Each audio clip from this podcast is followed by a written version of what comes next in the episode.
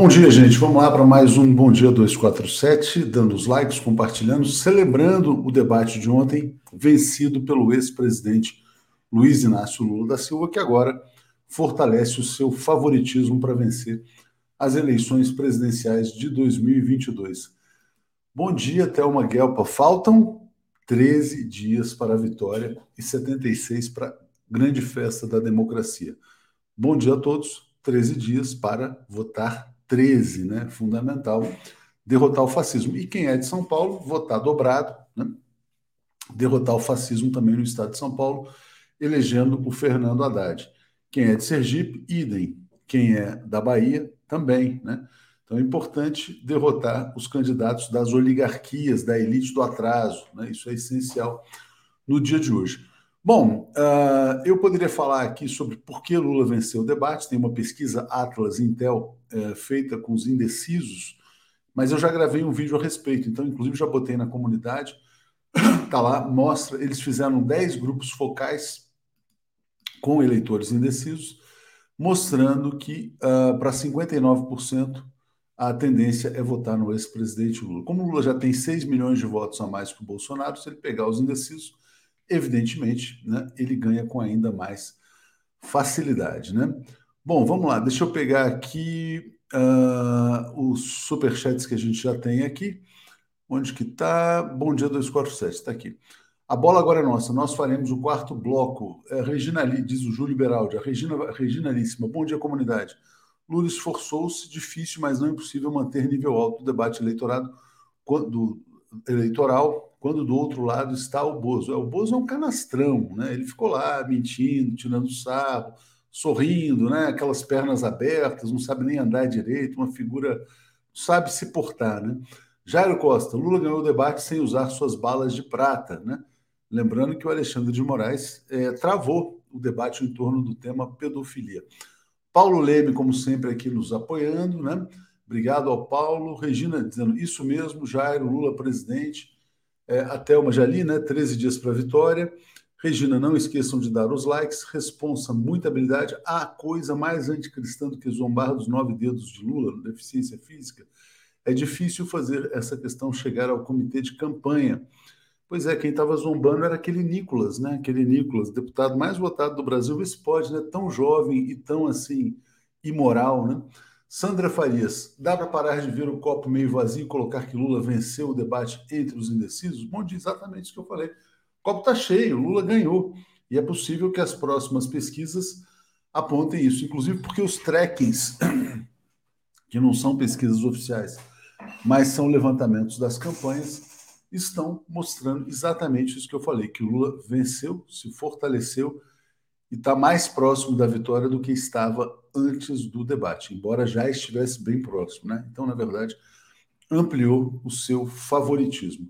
Bom, outra coisa que chamou muita atenção, a presença do ex-juiz suspeito Sérgio Moro no debate. O que, que ficou claro com isso? Que ele é suspeito, né? Quer dizer, então, que o Supremo Tribunal Federal acertou ao declarar a sua parcialidade, né? Então, para quem achava que o, o, Moro era um juiz imparcial, é aquela coisa, né? Ele expulsa o jogador do outro time e depois vai confraternizar com o técnico do time que ele beneficiou. Ontem, não sei se vocês viram, é, eu não vi, não sei se foi pênalti, se não foi. É, teve um, uma, um jogo Vasco Esporte em Recife que terminou em confusão. Parece que o juiz marcou um pênalti para o Vasco aos 49 minutos do segundo tempo. E olha, vou dizer aqui, hein, torço muito para que o Vasco suba para a primeira divisão, porque eu acho que o lugar do Vasco é na primeira divisão, só para deixar claro.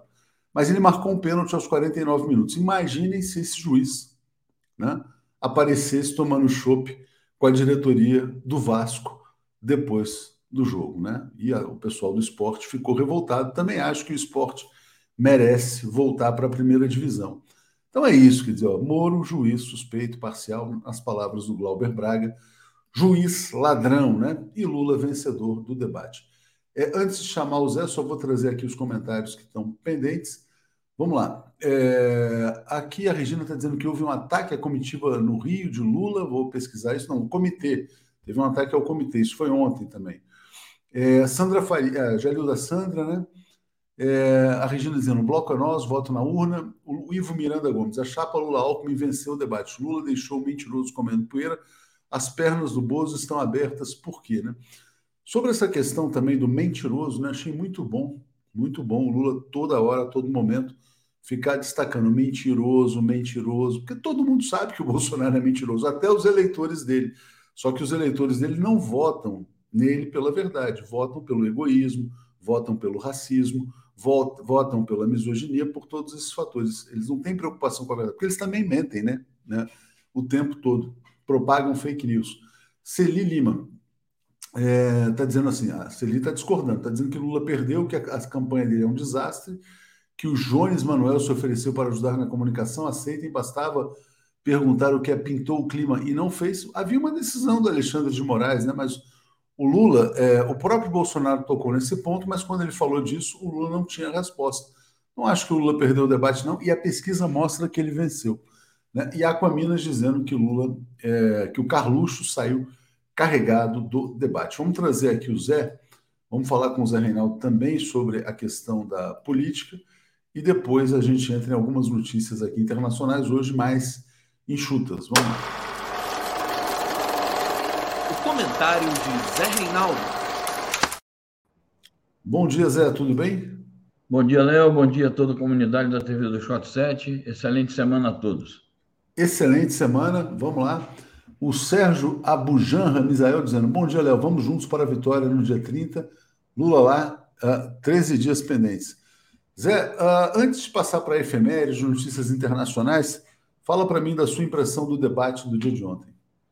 Bom, acho que foi um debate duro, é, mas não ultrapassou aquela fronteira da, é, da civilidade, digamos assim, né?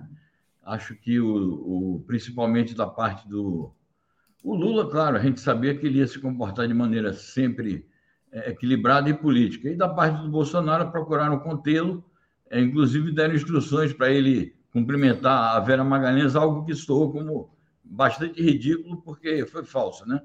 Agora, eu acho assim que o, o Bolsonaro ele se comporta como um vilão. Então, é a primeira impressão que ele passa para o público é de que ele é um vilão. E isso já, é, de saída, ele perde pontos com isso, porque o Lula, é, por sua vez, se comporta como um político, como estadista, como um líder que procura apresentar propostas, que argumenta. E o Bolsonaro fica repetindo bordões que eu acho que a população, o eleitorado, já estão cansados com esses bordões do Bolsonaro, porque é, ele não tem argumentos. Então, acho que nesse sentido aí, é, ele já sai com essa desvantagem e tenho também essa impressão de que o Lula foi mais convincente em relação ao conjunto do eleitorado, e essa pesquisa que foi feita com os indecisos mostra isso. É, o que o pessoal, muitas vezes, principalmente o eleitorado do Lula, se preocupou um pouco foi com aquela parte do debate em que o Lula, é, digamos assim, perdeu o time e, e deixou Bolsonaro com mais de cinco minutos livres para dizer o que queria, e foi aí que ele repetiu os bordões dele. Mas ele exatamente usou esses cinco minutos para xingar, para contar mentiras, para se comportar como vilão. Então, ele tampouco soube aproveitar essa vantagem que ele teve em termos de tempo a mais. Não, e depois o Lula teve um direito de resposta, então ele recuperou uma parte do tempo. Né? Não foi tão grave assim, de fato houve uma má administração, mas também, só fazendo uma ressalva, né? Imagina, toda aquela. O cara mentindo, mentindo, mentindo. Pô, você está mentindo, você está mentindo, você está mentindo. Foi também importante nessas uh, colocações fazer essa ponderação ali em relação ao mentiroso. Né? É, e eu acho que você falou uma coisa muito importante, Zé. O Bolsonaro, assim, se a gente fosse ver uma história em quadrinhos, né, ele seria aquele Dick Vigarista. Tinha aquela corrida, né, aquela corrida de desenho animado, tinha o personagem Dick Vigarista. O Bolsonaro é o Dick Vigarista, ele é um trapaceiro, né? ele é um grande trapaceiro. Então, assim, quer dizer, tem pessoas que torcem pelo vilão, né? tem pessoas que são enganadas pelo vilão, mas já são quatro anos de vilania no Brasil e uma hora as pessoas cansam disso também. Né? Sobre o Sérgio Moro, confirmou o que disse a sua, a sua mulher, a Conja, né? dizendo que ele e Bolsonaro são uma coisa só.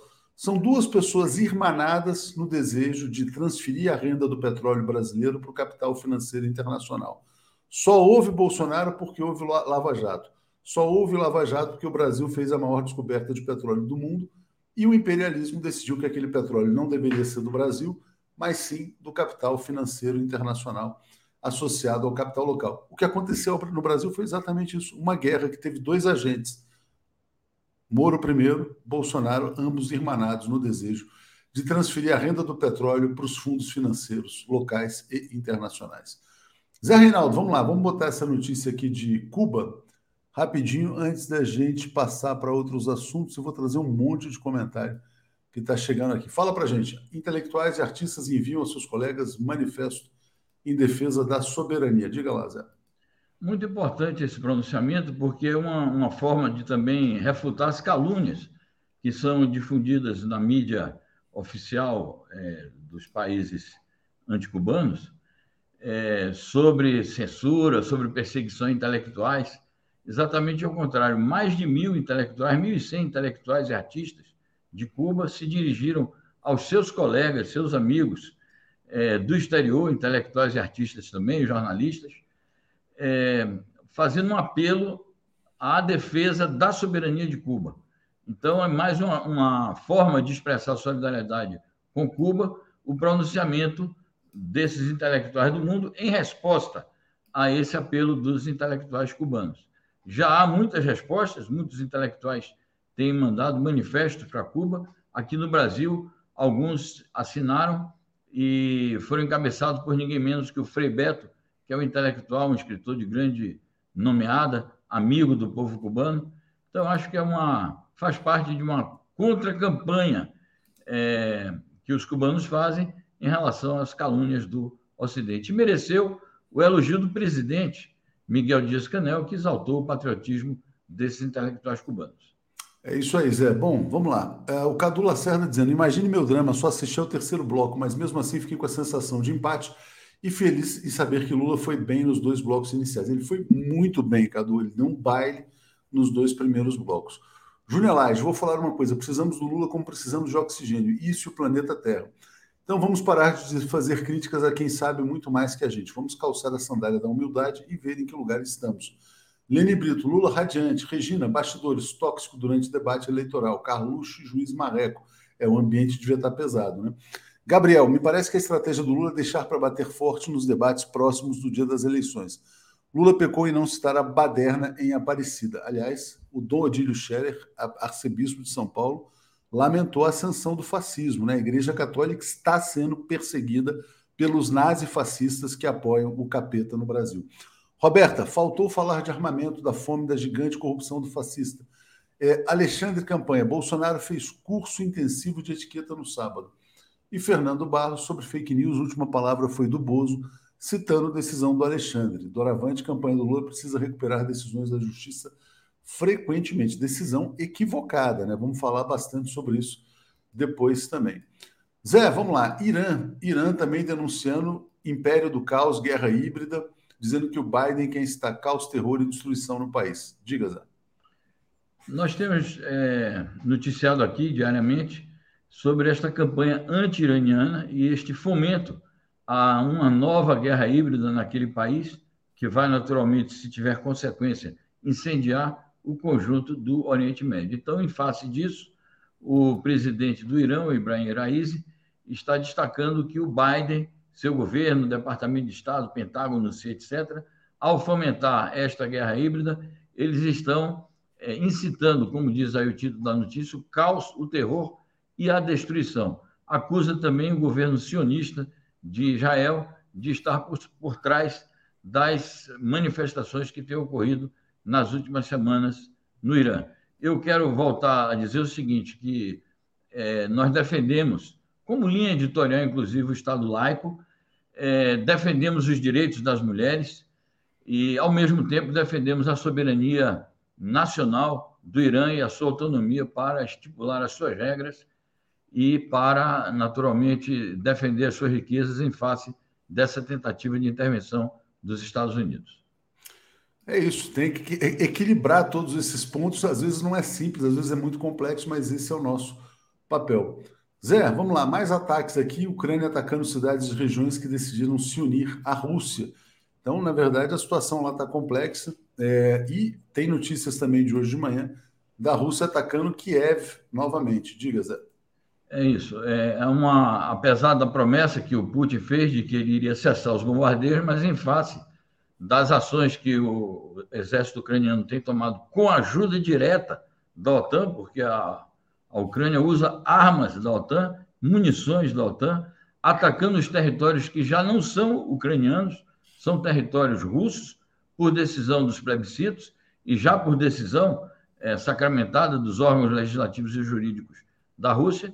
Então, isso inviabiliza é, que se dê consequência àquele compromisso de é, suspender os bombardeios. Então, há bombardeios também da parte russa contra de, determinadas cidades ucranianas, inclusive Odessa, é, e o Vladimir é, Zelensky, presidente ucraniano, preocupado com a falta de energia, pedindo para a população racionar o consumo de energia, porque a Rússia atingiu de maneira precisa algumas instalações elétricas do país. Lendo comentários aqui, Zé, deixa eu ler esse aqui do Ivo. Acho que chegaram outros aqui relacionados também ao debate. Deixa eu passar por todos eles aqui. Pegando aqui primeiro o Rony Von Pereira dizendo: Atush Bolsonaro xingou os moradores do Morro do Alemão e também o consórcio Nordeste. Aí ele vai perder muitos votos. Pois é, o pessoal indignado, né? Diz que todo mundo que mora em favela é bandido, né? Mas quem mandou, quem matou a Marielle estava lá na Barra da Tijuca, né?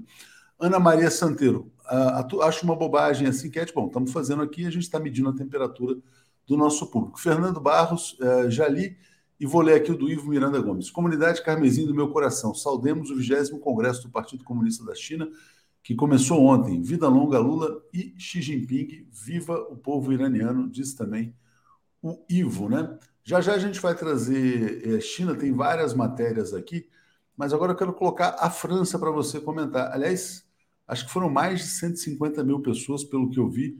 Melanchon no protesto, a Prêmio Nobel de Literatura também. Aqui está mais de 100 mil, mas acho que é por aí, 100, 150 mil pessoas. Aumento contra a vida cara, la vie chère, né, que é o que eles estavam dizendo lá em Paris, muito em função da questão energética. Diga, Zé. Exato, na verdade é isso. O, o, o texto diz, inclusive, que são 140 mil pessoas, é, e faz a. enfatiza que é segundo os organizadores. Então é qualquer coisa, entre 100 mil e 100 mil, entre 100 mil e 150 mil pessoas o que é uma manifestação bastante significativa, ah, inclusive levando em conta as motivações. Primeiramente, a motivação é, de combater a alta do custo de vida, a alta da inflação, é, que naturalmente fere os direitos de toda a massa popular francesa e de todos os trabalhadores. Ao mesmo tempo, é uma manifestação também em apoio aos grevistas é, do setor elétrico, do setor energético, de uma maneira geral, que nós temos noticiado aqui há vários dias. A greve já está quase um mês se desenvolvendo na França. Então, isso mostra também um elevado nível de consciência é, da cidadania francesa, de uma maneira geral, porque é um apoio, uma solidariedade concreta a uma categoria que está em greve.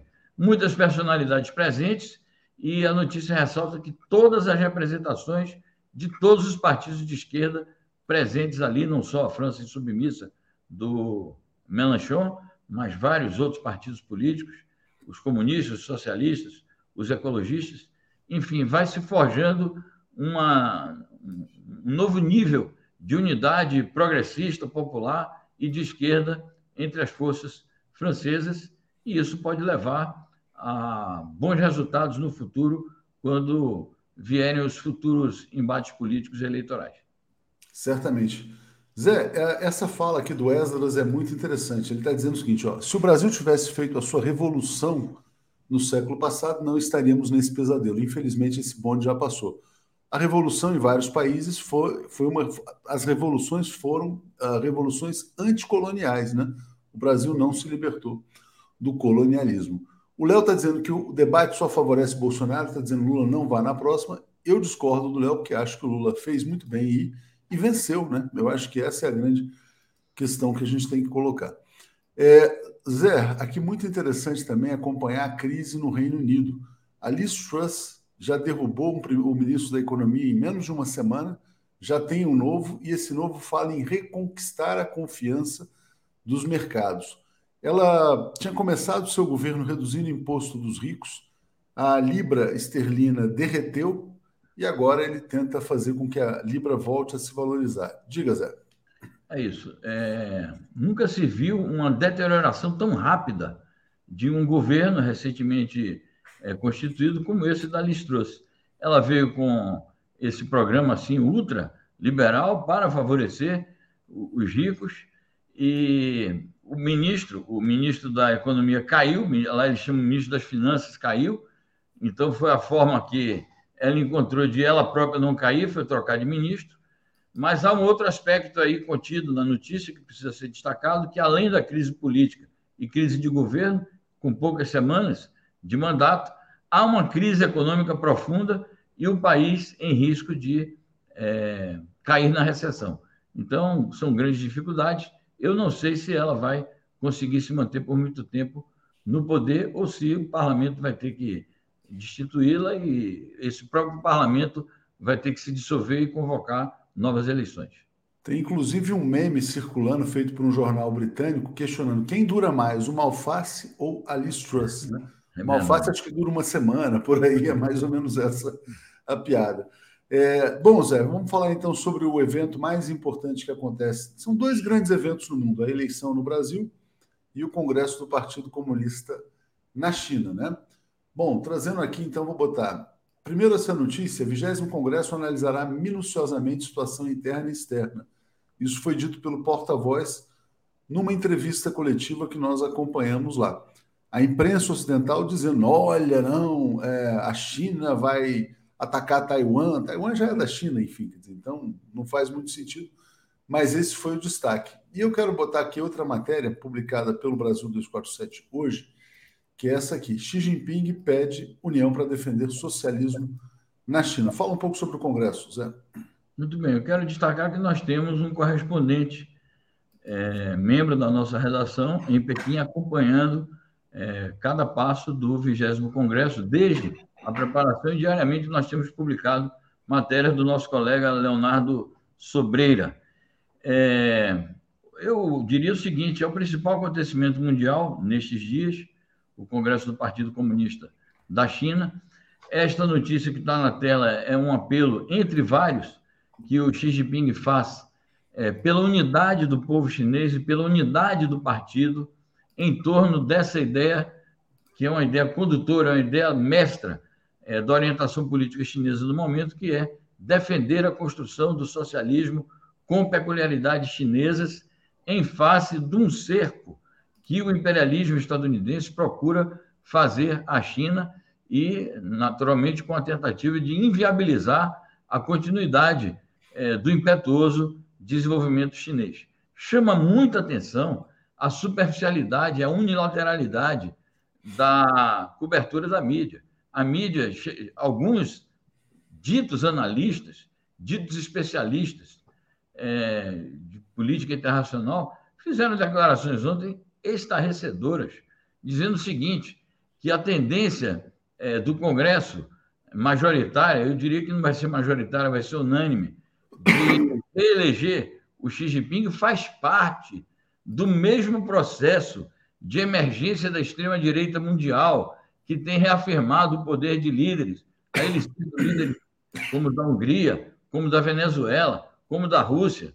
Francamente, é uma superficialidade, é uma falta de foco, é uma verdadeira ignorância sobre os processos que estão em curso naquele grande país. Ao mesmo tempo, isso, uma desinformação sobre Hong Kong e, e Taiwan.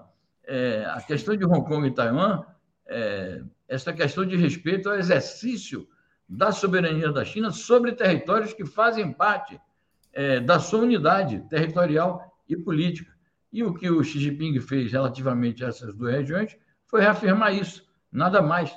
Não houve nenhuma novidade sobre isso, porque essa questão já está assentada há bastante tempo e foi reafirmada na recente crise desde a visita da Nancy Pelosi ali a Taiwan. Então, a desinformação completa. O fato é que o Congresso está se realizando é, uma grande demonstração de força é, e de autoridade do Partido Comunista e de seu líder, Xi Jinping é a orientação do imperialismo, né? É, por quê? Porque o imperialismo dividiu o mundo entre, entre aspas, democracias e autocracias. E aí eles querem que todos sejam se unam em torno do que eles chamam de democracia. Né? Mas, evidentemente, apoiaram golpe de Estado, golpe de Estado aqui no Brasil em 2016, levaram o petróleo, tudo isso. Mas, enfim, vamos lá. A Serviana está dizendo: ficou claro que Lula guardou munição para o debate na Globo. Nilo, uh, Nilo Alves dizendo: Xandão foi decisivo no debate de ontem. Por medo, covardia ou conivência, apoiou a pedofilia de Bozo. Já disse antes: esse juiz nunca me enganou. César Augusto, Lula foi muito bem no debate, até mesmo no terceiro bloco, onde Bolsonaro teve os últimos cinco minutos para falar, só mencionou outros países, Lula brilhou. Dois assinantes aqui comentando, a Valdenice dizendo: Bom dia, pessoal. Sempre achei que Lula manda bem em entrevistas e comícios. Mas debate não é sua praia, precisa ser melhor assessorado para Globo. E o Ivo Miranda Gomes mandando aqui corações para a gente. Zé, último tema internacional é essa guerra dos semicondutores, que é um tema importantíssimo, né? Bom, a gente tem essa matéria aqui que saiu na Reuters, grave. A Apple congela plano de usar chips da China em meio à pressão política as empresas ocidentais estão sendo pressionadas a não estimular nenhum desenvolvimento tecnológico na China. O Xi Jinping, muito atento a isso, falou no seu discurso, né? Então vamos botar aqui, ó. China promete vencer batalha tecnológica em meio à guerra dos semicondutores, matéria também do nosso correspondente lá diretamente de Pequim. Zé, então atualiza a gente sobre essa questão dos, semicondutores, né? Muito bem. É, destacando mais uma vez, essa matéria é uma matéria inédita, colhida numa entrevista coletiva feita hoje em Pequim, em que estava presente o nosso correspondente. O Brasil 247 é quem melhor está na imprensa nacional, na mídia brasileira, cobrindo o Congresso do Partido Comunista da China. Porque outros é, veículos, embora é, pagando a peso de ouro é, os seus correspondentes, não conseguem mandar despachos que vão além dessas considerações superficiais sobre a associação é, na direção do partido, no caso, a continuidade do Xi Jinping. Essa questão é gravíssima, é, porque a, a Apple, é, que é uma, uma grande empresa de tecnologia, então, pressionada politicamente pelo governo dos Estados Unidos, suspendeu uma série de projetos de utilização de componentes tecnológicos chineses vai é, sofrer um grande prejuízo econômico. Então, nessa hora de concorrência imperialista contra um país como a China, que luta pelo seu desenvolvimento, o que vale é a imposição do capitalismo monopolista financeiro de Estado e um Estado militarista como é o Estado estadunidense. Então, é algo que contraria totalmente os, os supostos princípios de liberdade de mercado, de liberdade de investimentos. Na hora H, nas questões cruciais, o que vale são os interesses imperialistas de um Estado militarista e intervencionista, como são os Estados Unidos na sua fase de declínio. É, sobre isso, Zé, ontem eu falava, estava batendo um papo com meu irmão, né? O que a gente vê no mundo hoje, ascensão da extrema-direita tal, é consequência direta da globalização. A China entrou para a OMC, foi aceita como economia de mercado, venceu o jogo da globalização, é, houve uma desindustrialização nos países ocidentais, isso gerou um mal-estar com a globalização, que explica é, a ascensão da extrema-direita no mundo. Né? Chamaram a China para dançar e hoje a situação está mais complicada. Zé, muito obrigado a você, boa semana. Vamos trazer aqui o Paulo e o Alex para a gente entrar já no tema da. Aliás, só dizendo aqui para o Carlos Baldijão como obter a íntegra. Olha, vai no 247, na, busca a palavra Xi. A gente publicou muitas matérias. Eu tenho certeza que tem uma matéria com quase todos os principais pontos, mas vou ver se a gente consegue publicar também é, o discurso integral. Ah, ah, tem mais um comentário aqui, Zé, também. Peraí, deixa eu só ler aqui. É, Adriana Loures dizendo: Ontem, durante o debate, agradeci ao Lula a oportunidade de ter feito minha faculdade 100% ProUni, comprado carro, ter, ter emprego, salário digno e ter viajado muito Perguntaram se eu era assessora dele. Não sou fanfake. Obrigado aqui, Adriana. E o Cadu, Zé, observando a distância, não é tudo que acontece aqui no mundo, uma batalha entre a ordem imperial vigente versus um novo arranjo de poder mundial. Interessante esse comentário do Cadu. Tudo que está acontecendo não é exatamente a, Lula, a luta imperialismo versus libertação? Sem dúvida. O Cadu sempre nos brinda com comentários muito inteligentes, pertinentes e precisos. Eu acho que é isso. Nós estamos num momento de emergência de um novo momento internacional, que é exatamente o redesenho da chamada ordem mundial. E nesse redesenho, o protagonista principal é a China, porque é o país mais emergente, é o país que se desenvolve de maneira mais impetuosa e que eh, tem uma política completamente distinta da do imperialismo, que é a política da China, é, concernente aos problemas internacionais, é de paz e desenvolvimento e mais, desenvolvimento compartilhado para assegurar um melhor futuro para a humanidade. Obrigado, Zé. Então, agora sim, passando para o Paulo e para o Alex. Valeu, abraço. Obrigado, eu. Um abraço. Tchau, tchau. Alex Sonic e Paulo Moreira Leite. Alex Sonic, bom dia. Bom dia. Bom dia, Léo. Cadê o Paulo? Acho que ele está dormindo. Ah.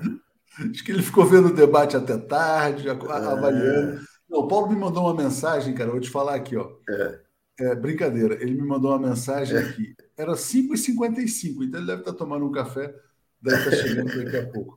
Mas, Alex, aproveitando então, é. vamos lá. Quem venceu o debate de ontem? A pergunta para você. É Lula, claro. É evidente, porque não é só porque a gente quer o Lula eleito, não. Porque geralmente, né, é, os apoiadores do candidato sempre acham que o candidato ganhou. Mas você lendo todos os comentários de ontem para hoje, ninguém falou que Bolsonaro ganhou. Todos falaram mais ou menos o seguinte: Lula ganhou por pontos, não foi por nocaute, Lula ganhou. Outros falaram, empatou, mas ninguém disse Bolsonaro ganhou o debate. Então, é, né, é consenso, é consenso de que Bolsonaro não ganhou, e Bolsonaro é que precisava ganhar o debate para diminuir a distância com o Lula, porque o Lula está em primeiro. Então, o debate foi muito bom, foi muito bom para o Lula. É, ele não, não, é, não, não, deixou passar nada, né? como naquele primeiro debate lá, ele é, ficou em cima. Ele tomou toda a iniciativa, né? aquele primeiro bloco todo, o Bolsonaro ficou na defensiva. O Bolsonaro não sabia que podia perguntar, ele só respondia o Lula em cima dele. Então, a vantagem, se a gente for falar em termos de né, esporte, boxe, né, a vantagem que Lula teve no primeiro bloco né, foi tanta que é, equilibrou com a, a, vantagem que o Bolsonaro teve nos últimos cinco minutos, porque é, é, isso foi um fato que chamou a atenção de todo mundo. O Lula deixou o Bolsonaro usar os últimos cinco minutos porque o tempo dele tinha se esgotado, né?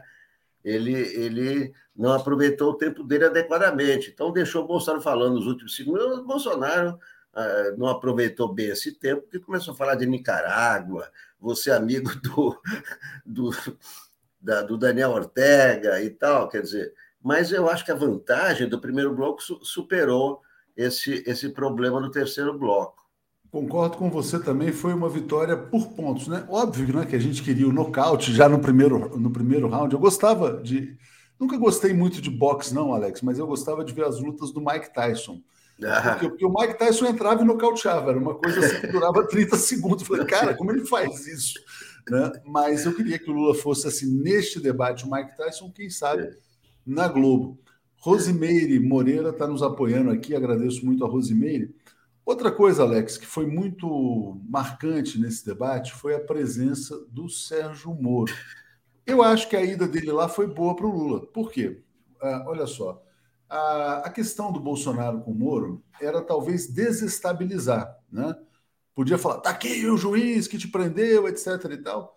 O Moro rasgou a fantasia, né? Ficou claro que ele é um juiz parcial, suspeito e, como diz o Glauber Braga, um juiz ladrão. A tal ponto que até o Merval Pereira disse na Globo News que o Moro deu um atestado de parcialidade. Alex, como é que você viu a presença do Moro como conselheiro do Jair é desastre, né? Não, o, o, o Moro o Moro está sendo agora comparado ao Padre Kelmo. Né? Ele foi, Exatamente. Ele foi o juiz de paz na roça. Péssimo, péssimo. Se era para assustar o Lula, o Moro ia assustar o Lula, isso é né, uma ideia imbecil, né, que o Moro ia assustar o Lula, quando todos os embates entre o Lula e o Moro, o Lula sempre ficou por cima. Né? Você pode ver os, as, a, os inquéritos, os interrogatórios, sempre quer dizer, o Moro jamais ia assustar o Lula, primeira coisa. Depois é isso, o Moro rasgou a fantasia, né, para expandir todos, ele que dizia que o, é, o Bolsonaro interferiu na, na Polícia Federal, Bolsonaro só protegeu os filhos, Bolsonaro não é confiável. Aí, de repente, ele aparece ao lado do Bolsonaro. Então, quer dizer, o Moro, que já estava desmoralizado, né, ele se desmoralizou. É, desmoralizou mais, não conseguiram nada para assustar o Lula. Né? Foi uma desmoralização para o Moro total. É, é, tão óbvio, né? Mas eu vou, eu vou reforçar aqui o comentário agora do Felipe Santa Cruz, que é foi presidente da OAB, né? Depois de ontem fica ainda mais ridículo discutir a inocência ou não do Lula. O juiz tratou de reforçar perante o mundo toda a sua parcialidade e falta de isenção, né? Então tá aí, tá colocado. Se alguém ainda acha que o Moro foi um juiz honesto, depois de ontem, só acha se for muito idiota, né? Bom, agradeço aqui a Márcia Lacerda, que chegou como assinante também. Aproveitar, Alex, estamos aqui com mais de 3 mil pessoas ao vivo para a gente reforçar aqui o pedido de assinaturas. Deixa eu ler comentários. É, Pedro Gustavo, Léo, esse salto alto do Lula não é bom, realismo. Não, também acho, salto alto nunca é bom, mas não, não vi ele de salto alto, não. Vi ele confiante. Fábio, Lula continuou com o olhar para o passado e não apresentou o programa para o Brasil. Ganhar o debate é o mínimo, né? Ellen Mora, o nível baixíssimo do adversário não permitiu que Lula rendesse mais. De fato, o nível do Bolsonaro é muito baixo, ele sempre joga para a lama. Carlos Tchernicaro, me irrita o fato de Lula não ter respostas prontas e objetivas para os temas corrupção na Petrobras e Nicarágua. Ele tem que deixar de improvisar e ter mais controle do tempo. Rosimeire já tinha lido. Sobre o Petrobras, de fato é um tema delicado porque é muito complexo, né? Quer dizer, o que, que acontecia? A Petrobras, na verdade, você tinha lá um modelo de desenvolvimento, ah, não sei o que, o empreiteiro recebeu uma propina. Agora, toda a Petrobras foi colocada sob controle do mercado financeiro, mas às vezes é complicado para que as pessoas entendam também. É, Alex, eu queria que você falasse agora sobre a questão do Alexandre de Moraes. Como é que você viu essa decisão de não só é, determinar a remoção dos posts que associam o Bolsonaro à pedofilia, mas também meio que travar esse assunto no debate de ontem. O que, que te pareceu? Não, não, é o seguinte: tem, é, uma coisa é o crime de pedofilia, outra coisa é um comentário sórdido. O que o Bolsonaro fez, quando o Bolsonaro disse que pintou um clima com meninas de 13, 14 anos, é um comentário sórdido, não é crime de pedofilia. Crime de pedofilia, você pode ver na lei como é que é, é a coisa mais explícita, é mexer com fotografia, é, enfim, então, o que o Bolsonaro cometeu foi uma, um comentário sórdido, não é? que normaliza a pedofilia, ah, pintou um clima e tal, né? que está, que chocou o país, até a Xuxa, né?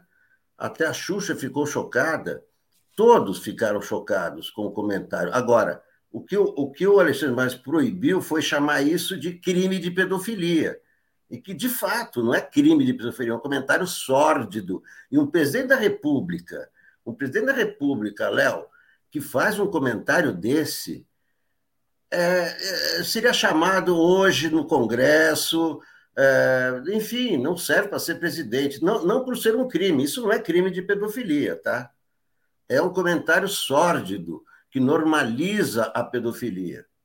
É, deixa eu trazer o Paulo aqui. Bom dia, Paulo, tudo bem? Bom dia, tudo bem? Chegou atrasado. É, é, é. O trânsito, muito trânsito para chegar aqui. o trânsito estava muito grande. O trânsito, o trânsito do quarto até o escritório estava muito grande. Uma coisa terrível. Era engraçado que antigamente São Paulo sempre teve essa desculpa nas redações, né? O trânsito, o trânsito. É, o trânsito está terrível. Olha só, é, o Alex comentou aqui a, a questão do Alexandre de Moraes. De fato, de fato, o crime de pedofilia ele é diferente de ser, de ser pedófilo ou de ter uma fala pedófila, né? Eu vou botar aqui a definição de pedófilo pelo dicionário, né?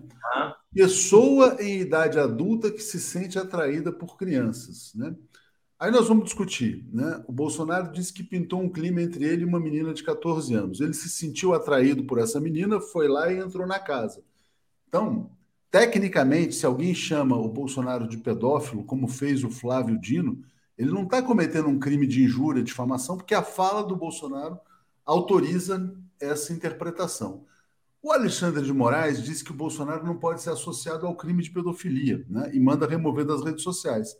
Agora, não teve, eu não vi uma postagem de alguém que tenha dito Bolsonaro cometeu crime de pedófilo. O Dino disse assim, é, o crime de pedofilia. O, o Dino disse, Flávio Dino, o Brasil não pode ter um pedófilo na presidência. A Gleisi Hoffmann falou, Bolsonaro é um depravado, né? Qual o problema dela falar que ele é um depravado, né? Qual é o problema daquela propaganda? Olha o que ele fala sobre meninas de 14 anos. Ele falou. A fala é dele. Então, Paulo, como é que você viu aí a decisão do Alexandre de Moraes e que impacto isso teve no debate? Olha, ah, eu acho que isso teve um impacto muito grande na, ah, no debate. Certamente terá um impacto na campanha. E é uma, ah, um cuidado, uma cautela que eu achei muito errada da parte do Alexandre Moraes.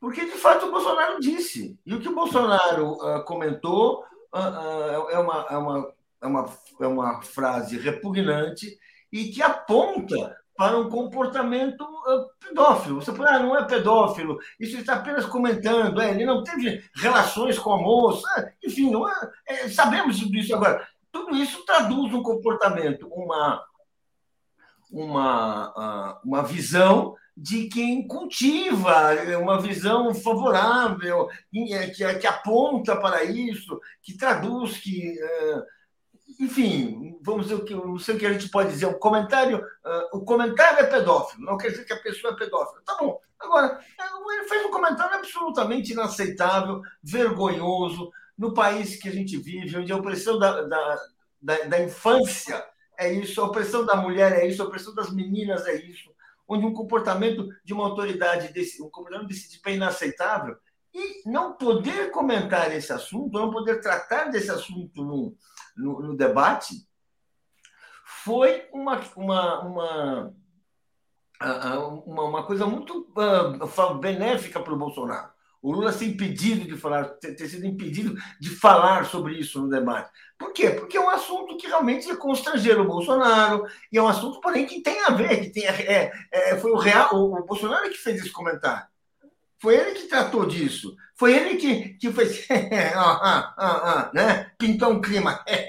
coisa cafajeste. Uma coisa cafajeste, no mínimo. E, pois é, e, e, e, não cabe ao, ao, ao, ao Alexandre Moraes uh, uh, uh, enfeitar o Bolsonaro, proteger a imagem do Bolsonaro. Isso é bom para a imagem do Bolsonaro, mas é muito ruim para o telespectador, para o eleitor. Sim, eu acho que isso teve, uma, teve uma, foi uma coisa importante no debate, não há dúvida que foi, beneficiou o Bolsonaro, enfim, é, eu, eu, eu, acho que é isso. E vou botar aqui a matéria, deixa eu ler os comentários aqui já já, e vou botar a matéria da Xuxa que o Alex mencionou também aqui sobre esse tema, né? Vou ler aqui então Zukov dizendo: tem que ter olhos abertos, a extrema-direita tem o um modo operante de virar votos no final, isso tem que ser uma estratégia para ser contida. Li Oliveira, crime de incentivo, naturalização da pedofilia, indícios de prevaricação. Prevaricação também foi falado, inclusive, pela Simone Tebet. Nilson Abreu dizendo: Bozo só disse mentiras, afirmando-as uh, constantemente fica difícil debater, pois as respostas serão as mesmas mentiras. Acho que Lula deixou mais tempo para o Bozo, porque só sabia que ele só iria falar mentiras e não acrescentaria nada. Thaís Neves, e se Lula tivesse dito que pintou um clima, né? Zukov, terceiro bloco, Lula se enrolou de bobeira, faltou explorar mais o assunto milicianos e falar do futuro. Eu não fugiria do assunto das meninas de 14 anos. O Carlos está dizendo aqui, ó, inadmissível Lula ter deixado Bolsonaro ficar com 5 a 7 minutos livres no bloco final. Ele poderia ter vindo com uma bomba e seria o fim. E Vermelho Pimenta diz que Lula não administrou seu, bem o seu tempo no terceiro bloco. Não foi um bom debate. É, Alex, aqui a matéria da Xuxa, a fala da Xuxa é muito interessante, né? Está aqui. Ela fala: votar contra o Bolsonaro é votar contra a pedofilia. Obrigação. Esperamos né, que o Alexandre de Moraes não mande a Xuxa remover a sua postagem. Diz a Xuxa, eu fiz um filme e sou chamado de pedófila por bolsomínios. Esse senhor diz que pinta um clima com uma adolescente de 13, 14 anos e isso não é um filme. E é chamado de quê? Pelo amor de Deus, vocês que querem votar nulo ou branco, votem para tirar esse senhor. A nossa arma é o voto. Você sendo contra o PT ou não tem a obrigação de fazer a sua parte dizendo não para homofobia, racismo, preconceito, uso e abuso do nome de Deus e contra a pedofilia. Disse a Xuxa aqui. Alex, então com você. Não, é o seguinte: ninguém está proibido de, de falar desse tema, tanto que nós estamos falando. O, o, o, Lula não foi proibido de falar nisso no debate. A campanha não pode. usar isso na propaganda, ele podia ter falado. E nós estamos falando, e o Bahia está falando nisso, e ninguém vai. vai... Não, não é, não é isso. O Alexandre de Moraes não, não permite que seja na propaganda eleitoral esse tema. O Lula poderia ter falado. Tanto que o Bolsonaro também falou, nós aqui estamos falando, o país todo está falando e vai continuar falando. E a, a preocupação da campanha dele é tão grande com isso que, que ele gravou um vídeo de madrugada para se explicar. A mulher dele deu aquela desculpa esfarrapada que ah, toda hora ele usa esse termo, pintou um clima. Pintou um clima para comer uma salada. Andresa Moraes, pintou um clima para tomar um copo d'água, mais ou menos. A jornalista Andresa, Andresa Matais hoje, hoje escreve o seguinte: bom, é, ele não usou esse pintou um clima ontem durante as duas horas de debate, né? Onde que ele usa esse? Então, isso aí está provocando um enorme desgaste, um enorme impacto na campanha do Bolsonaro. Senão ele não ia, não ia gravar uma, não ia apresentar uma live de madrugada para se explicar. A mulher dele não ia vir em socorro com essa, com essa desculpa esfarrapada. Não, isso aí tá, é um é uma, há, há 14 dias da, da, da eleição, isso aí está sendo é, comentado no, no, nos botecos, na feira, nas casas das pessoas. Isso aí abalou, abalou a campanha do Bolsonaro, sem dúvida. Certamente. Muito, boa, muito bom comentário da Xuxa também. Trazendo aqui agora comentários e trazendo por que Lula venceu o debate de ontem também. É, Fernando Barros, insisto, fala, foi, foi bom Bozo citar a decisão do Alexandre. Agora não pode ficar usando dois pesos, duas medidas. Pode ser, quem sabe, né? Ezequiel, Bozo tentou criar fake news, igual fez na Mares recentemente. O tiro saiu pela culatra, mostrou desprezo pelas mulheres. Mauro, Xandão foi tigrão com o PCO, Tchutchuca com o Bozo. Adriana, Moraes está querendo aliviar o clima com o Bozo. Pintou a oportunidade, ele passou pano. Triste, porém, esperado. Ana Lúcia Melo.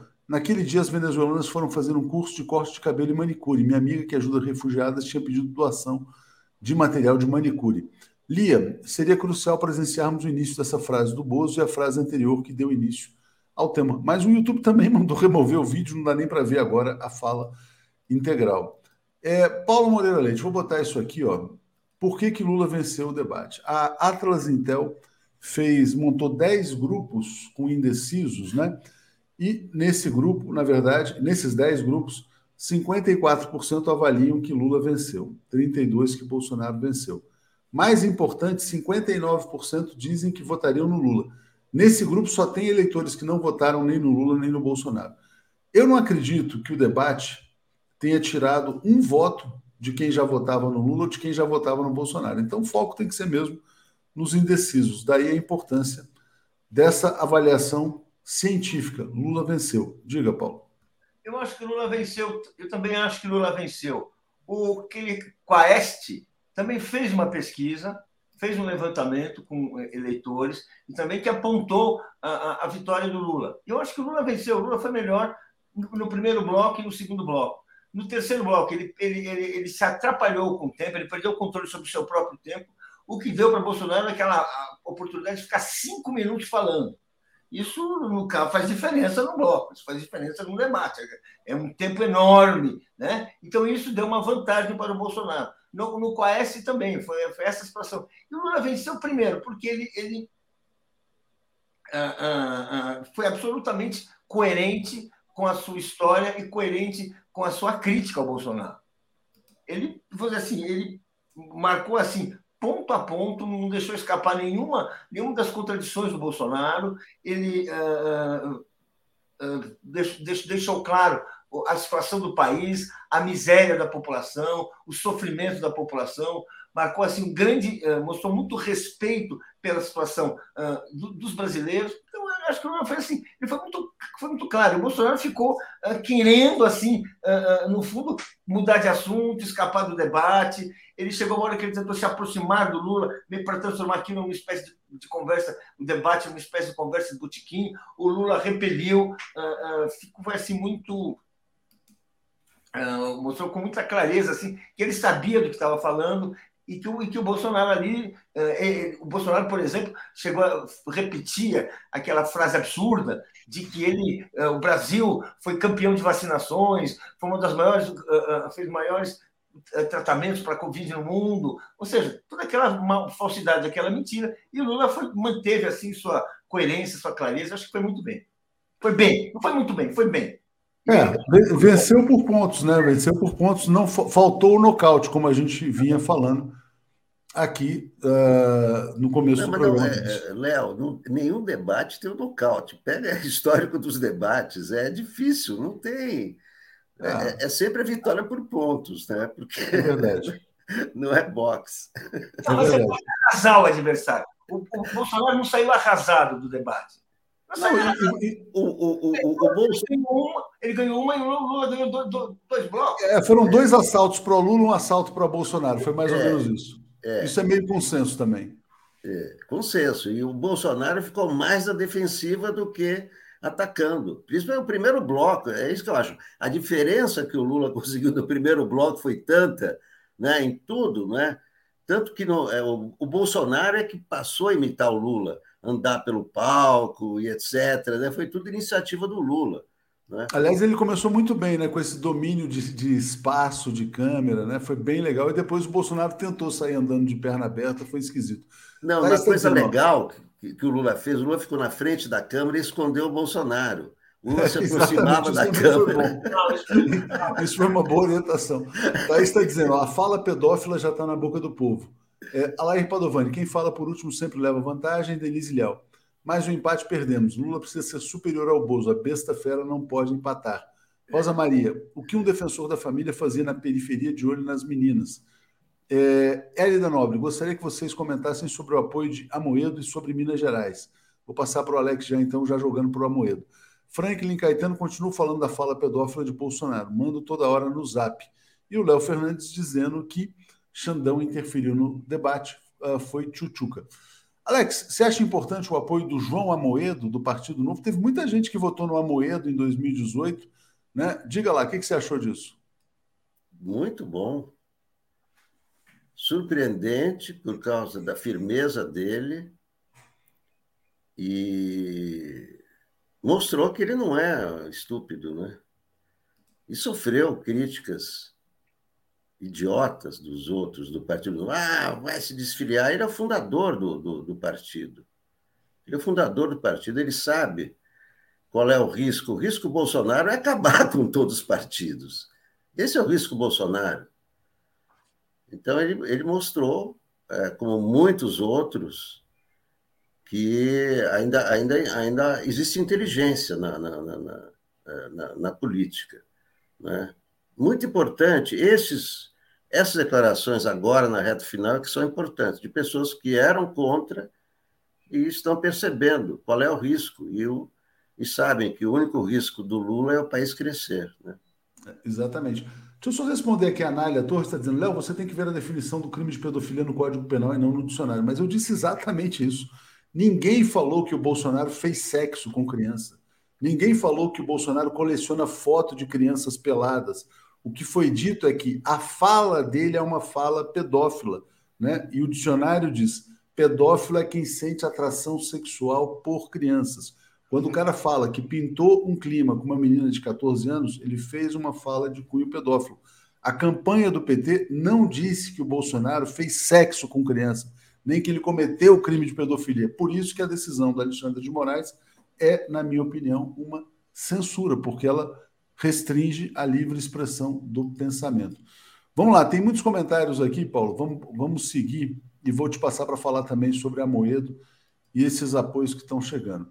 É, Cristina está dizendo: Lula deveria ter feito referência ao broche que usava, explicando seu significado, falando da sua atuação contra a pedofilia. Não poderia deixar passar. Rita de Castro, foi nojento Bolsonaro tocar em Lula. Fiquei com medo dele o agredir. Foi, mas o Lula, olha, vou te falar, teve equilíbrio ali, porque estava diante do capeta, né? Carlos Alberto, concordo com o Alex, faltou pouca coisa para Bolsonaro ser considerado pedófilo. No entanto, quem acha que ele estava brincando, deixe sua filha passar uma noite como babá de sua filha, né? Arlindo Pereira, e a foto que Lula mostrou ao Bozo, né? Aliás, foi o Bozo que mostrou uma foto ao Lula, acho que foi o contrário, se eu não me engano.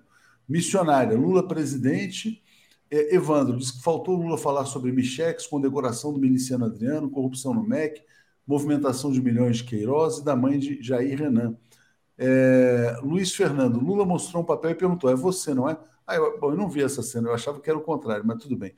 É, Paulo, uh, é isso aí. Então vamos passar para você agora falar sobre esses apoios que vieram na, na reta final, a Moedo, o que está chegando, como é que você está avaliando? Olha, uh, esse apoio, vamos falar assim, esse apoio, todo apoio, toda declaração de voto é, é, é positiva, dificilmente uma pessoa que declarar voto vai tirar voto. Então, declarar voto é bom, isso é bom para o Lula. Agora, vamos, é bom para o Lula, é bom para a campanha. Né? Agora, vamos dizer assim, ah, quantos votos teve a Moeda? Que partido é o novo? Quem são as melhores? É um partido que conseguiu eleger alguns parlamentares, que teve alguma importância. Agora, eleição executiva, eleição presidencial ele não, não tem nenhuma importância. É mais uma tentativa do Amoedo querer, assim, limpar a sua biografia, dizer, olha, eu não estou com o Bolsonaro, olha, do que outra coisa. Eu não vi assim, não vi assim, ao momento, é, todas as pessoas que, todos os votos que poderiam ir, que ele poderia fazer, acho que já foram. Enfim, eu, eu não vejo essa relevância. É bom para ele. Ele vai fazer uma coisa, assim como tem uh, muitas personalidades uh, que vão assim. Uh, ah, que se beneficiam, né? Olha, eu não sou com Bolsonaro, olha, eu não sou bolsonarista. Hoje o Bolsonaro estava virando uma personagem repugnante em vários círculos. As pessoas, assim, não, não, não, não, não conseguem aceitar a ideia de que fazem questão de, olha, eu não, eu não encosto nessa coisa, assim, nesse cidadão. Bem, ele está falando isso. Honestamente, eu vejo assim, é uma tentativa dele dizer, uma tentativa dele limpar uma história que, vamos dizer assim, você vê que a reação do partido dele foi contra ele, não convenceu nem o partido de que ele estava sendo coerente, ou seja, é complicado. É assim. É, não, interessante. Estava aqui enquanto você falava, estava só vendo aqui um editorial do Estado de São Paulo, achei interessante, dizendo que as instituições não estão funcionando. Só isso explica o fato do Bolsonaro ainda estar tá solto e na presidência da República, né?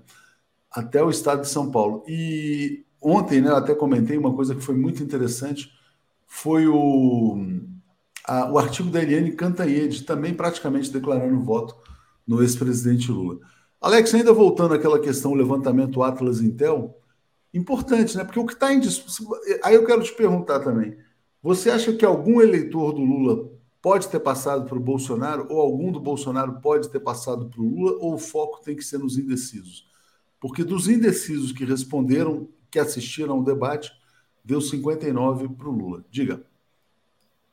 Não, evidente que no, no, no segundo turno, o que está em jogo são os votos dos eleitores dos candidatos derrotados no primeiro turno, né, sobretudo a Simone Tebet e o, e o Ciro, e os indecisos. Né? Agora, o que o, o, grande, o grande X da questão é, é a abstenção, né?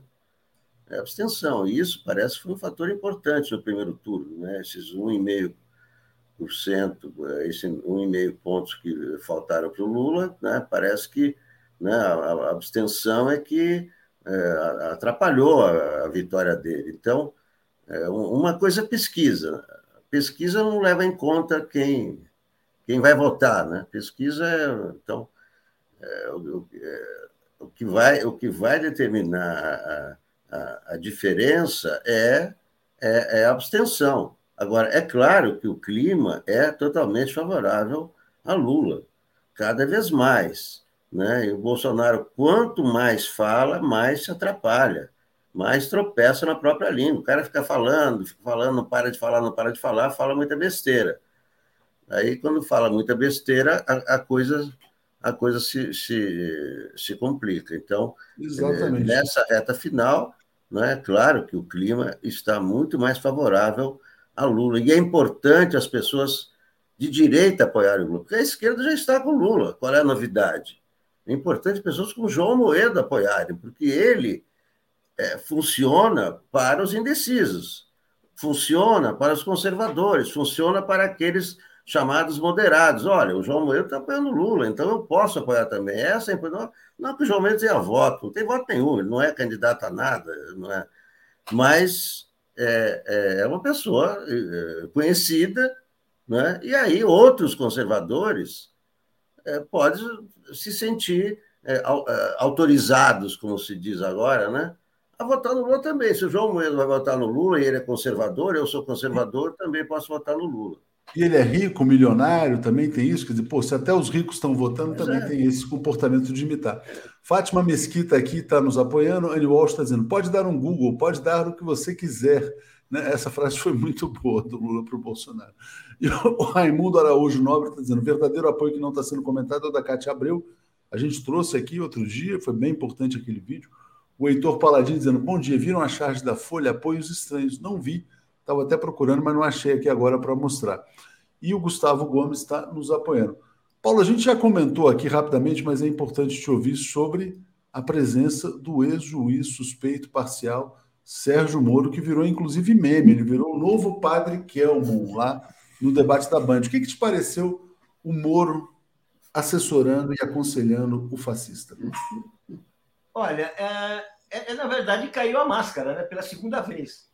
A primeira vez que caiu a máscara do Sérgio Moro foi quando ele uh, foi, foi ser candidato, quando ele, melhor, quando ele aceitou ser ministro do, do, Bolsonaro, foi parte ali da tropa de choque do Bolsonaro. Ficou claro que de juiz ele não tinha nada, que compromisso com a, a a justiça, com a apuração isenta dos fatos, a isenção que deveria ter sido, que deve ser, assim, a regra básica do comportamento de juiz, nunca foi o seu caso. Ele sempre agiu conforme suas convicções políticas, agiu, condenou o Lula, assim, num processo que desde o início era um processo dirigido politicamente. Bem, e mostra que o afastamento dele com o Bolsonaro foi um acidente de percurso, provavelmente porque ele, o, o Bolsonaro não deu ele os espaços que ele pretendia, e agora, desenturmado, sem ninguém de quem se aproximar, ele volta à sua origem política, que é o bolsonarismo.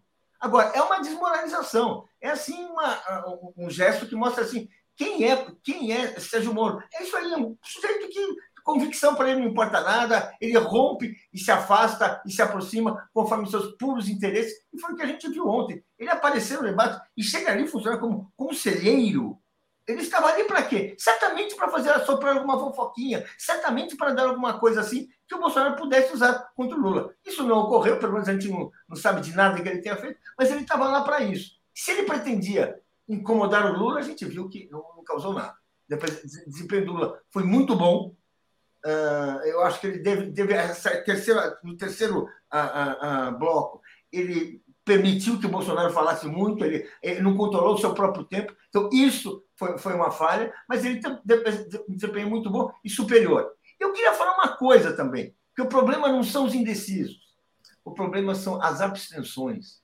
O problema é você convencer aquele eleitor que não vai votar, que decidiu não votar, que decidiu ficar em casa, porque está desencantado, porque esse é o eleitor que você, é o voto mais difícil, é o voto que, mas é o voto que faz diferença você mudar, faz diferença você ganhar. E esse é o trabalho que os eleitores do Lula, que os apoiadores do Lula vão se dedicar esses dias. É convencer as pessoas a votar. Porque o indeciso ele vai ficar pensando. Agora, aquele que decidiu não votar, é ali que está o voto que vai fazer a diferença.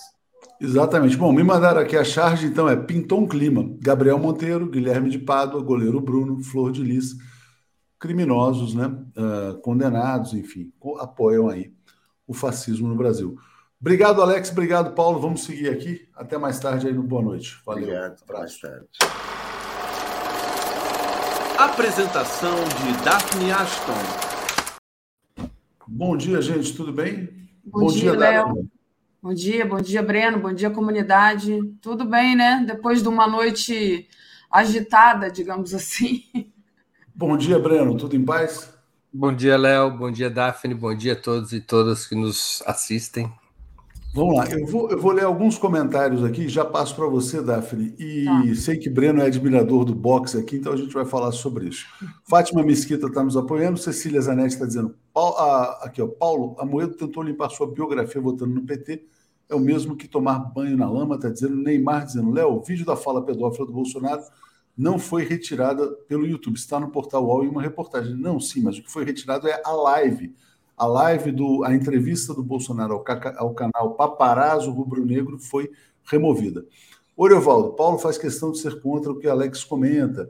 Nilo, vocês notaram que um momento Bolsonaro se apavorou e congelou no palco? É, Maria Helena, Léo, mostra as charges do Latuf. Vou pedir para a Daphne mostrar o Latuf. Já já, mais passo para o Breno. Breno, e aí? Foi uma vitória por pontos, se a gente fosse fazer a metáfora do boxe? Ou foi. Como é que você avalia? Uma vitória por uma diferença bem pequena, mas uma vitória por pontos. Do Lula, Lula né? Bem pequena. Bem pequena. Foi um, um duelo muito equilibrado. É, o Lula teve vantagem no momento inicial do debate, na primeira metade, naquele primeiro bloco livre, ele encurralou o Bolsonaro no tema que, num dos temas nos quais o Bolsonaro possui maior fragilidade, que é o tema da pandemia. Da metade para o fim, o Bolsonaro se recupera. O Bolsonaro consegue manter em pauta um tema é, que não é bom para o Lula, que é o tema da corrupção. O Lula não consegue sair desse tema, não consegue trocar a pauta, acaba inclusive perdendo um pouco o controle do tempo e dando ao Bolsonaro praticamente seis minutos de discurso é, solitário ali, defendendo os seus pontos de vista. Então, o Lula tinha saído, repito, bastante bem na primeira metade, o Bolsonaro foi melhor que o Lula na segunda metade, mas em termos de efeitos gerais, eu acho que houve, é, digamos, se fosse na papeleta do jurado, uma vantagem é, pequena por pontos para o Lula. Por que pequena? Já expliquei, por conta do equilíbrio entre as duas metades. Mas por que vantagem? Porque o Lula tem uma desenvoltura mais espontânea, mais autêntica, mais, mais é, crível que a do Bolsonaro. Ele passa a verdade, isso faz a diferença. E, e tem uma é? questão que ele transmite verdade. E aí é uma questão importante, porque mesmo que a gente faça aqui uma análise racional, dizendo, ah, poderia ter falado isso, aquilo, tal, os nossos votos já estão decididos, né? Quando as pessoas percebem, vamos dizer assim, a verdade de cada candidato ou a mentira, eu acho que um ponto bom do Lula foi sempre associar o Bolsonaro à mentira, e ele fez isso umas mais de 10 vezes, se eu não me engano. Eu acho que isso foi muito importante. E aí, a pesquisa da Atlas Intel, que foi feita só com indecisos, só com não eleitores de Lula e Bolsonaro foi importante. Não, mas, mas, mas é, é, uma, é, uma pesquisa, é uma pesquisa focal muito reduzida. Mas são 100 pessoas, é importante. É, mas é muito reduzido. Para efeito de uma pesquisa focal, ela ter um peso é, mais amplo e poder orientar um balanço, você teria que ter um universo é, bastante mais amplo de informação de grupo sobre isso. Porque o que acontece com uma pesquisa feita a quente? uma pesquisa focal feita quente sobre isso.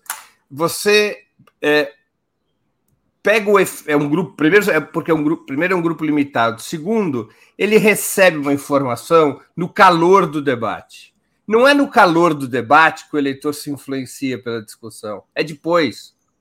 É quando ele pondera o que aconteceu com o debate com, a, com as, os seus outros parâmetros para decidir o voto.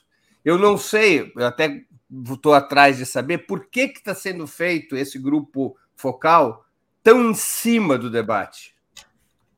Normalmente, é. a metodologia manda fazer 24 horas depois para esfriar a repercussão. Mas, enfim, é, é o, o, o, o, universo é pequeno. Eu, eu não me fiaria. Eu acho, sim, usando todos os elementos disponíveis nesse momento, eu acho que é um debate com. Tenho a impressão, eu aqui não, não, não, não tenho uma pesquisa empírica a respeito, mas nós vamos ver as pesquisas dos próximos, das próximas 48 horas. Essas sim vão incorporar o efeito do debate a frio e não a quente. É, as pesquisas que vão sair amanhã, que vão sair quarta, que vão sair quinta. Eu tenho para mim a impressão de que tudo está como dantes no quartel de Abrantes, que o debate não provocou nenhuma alteração no quadro eleitoral.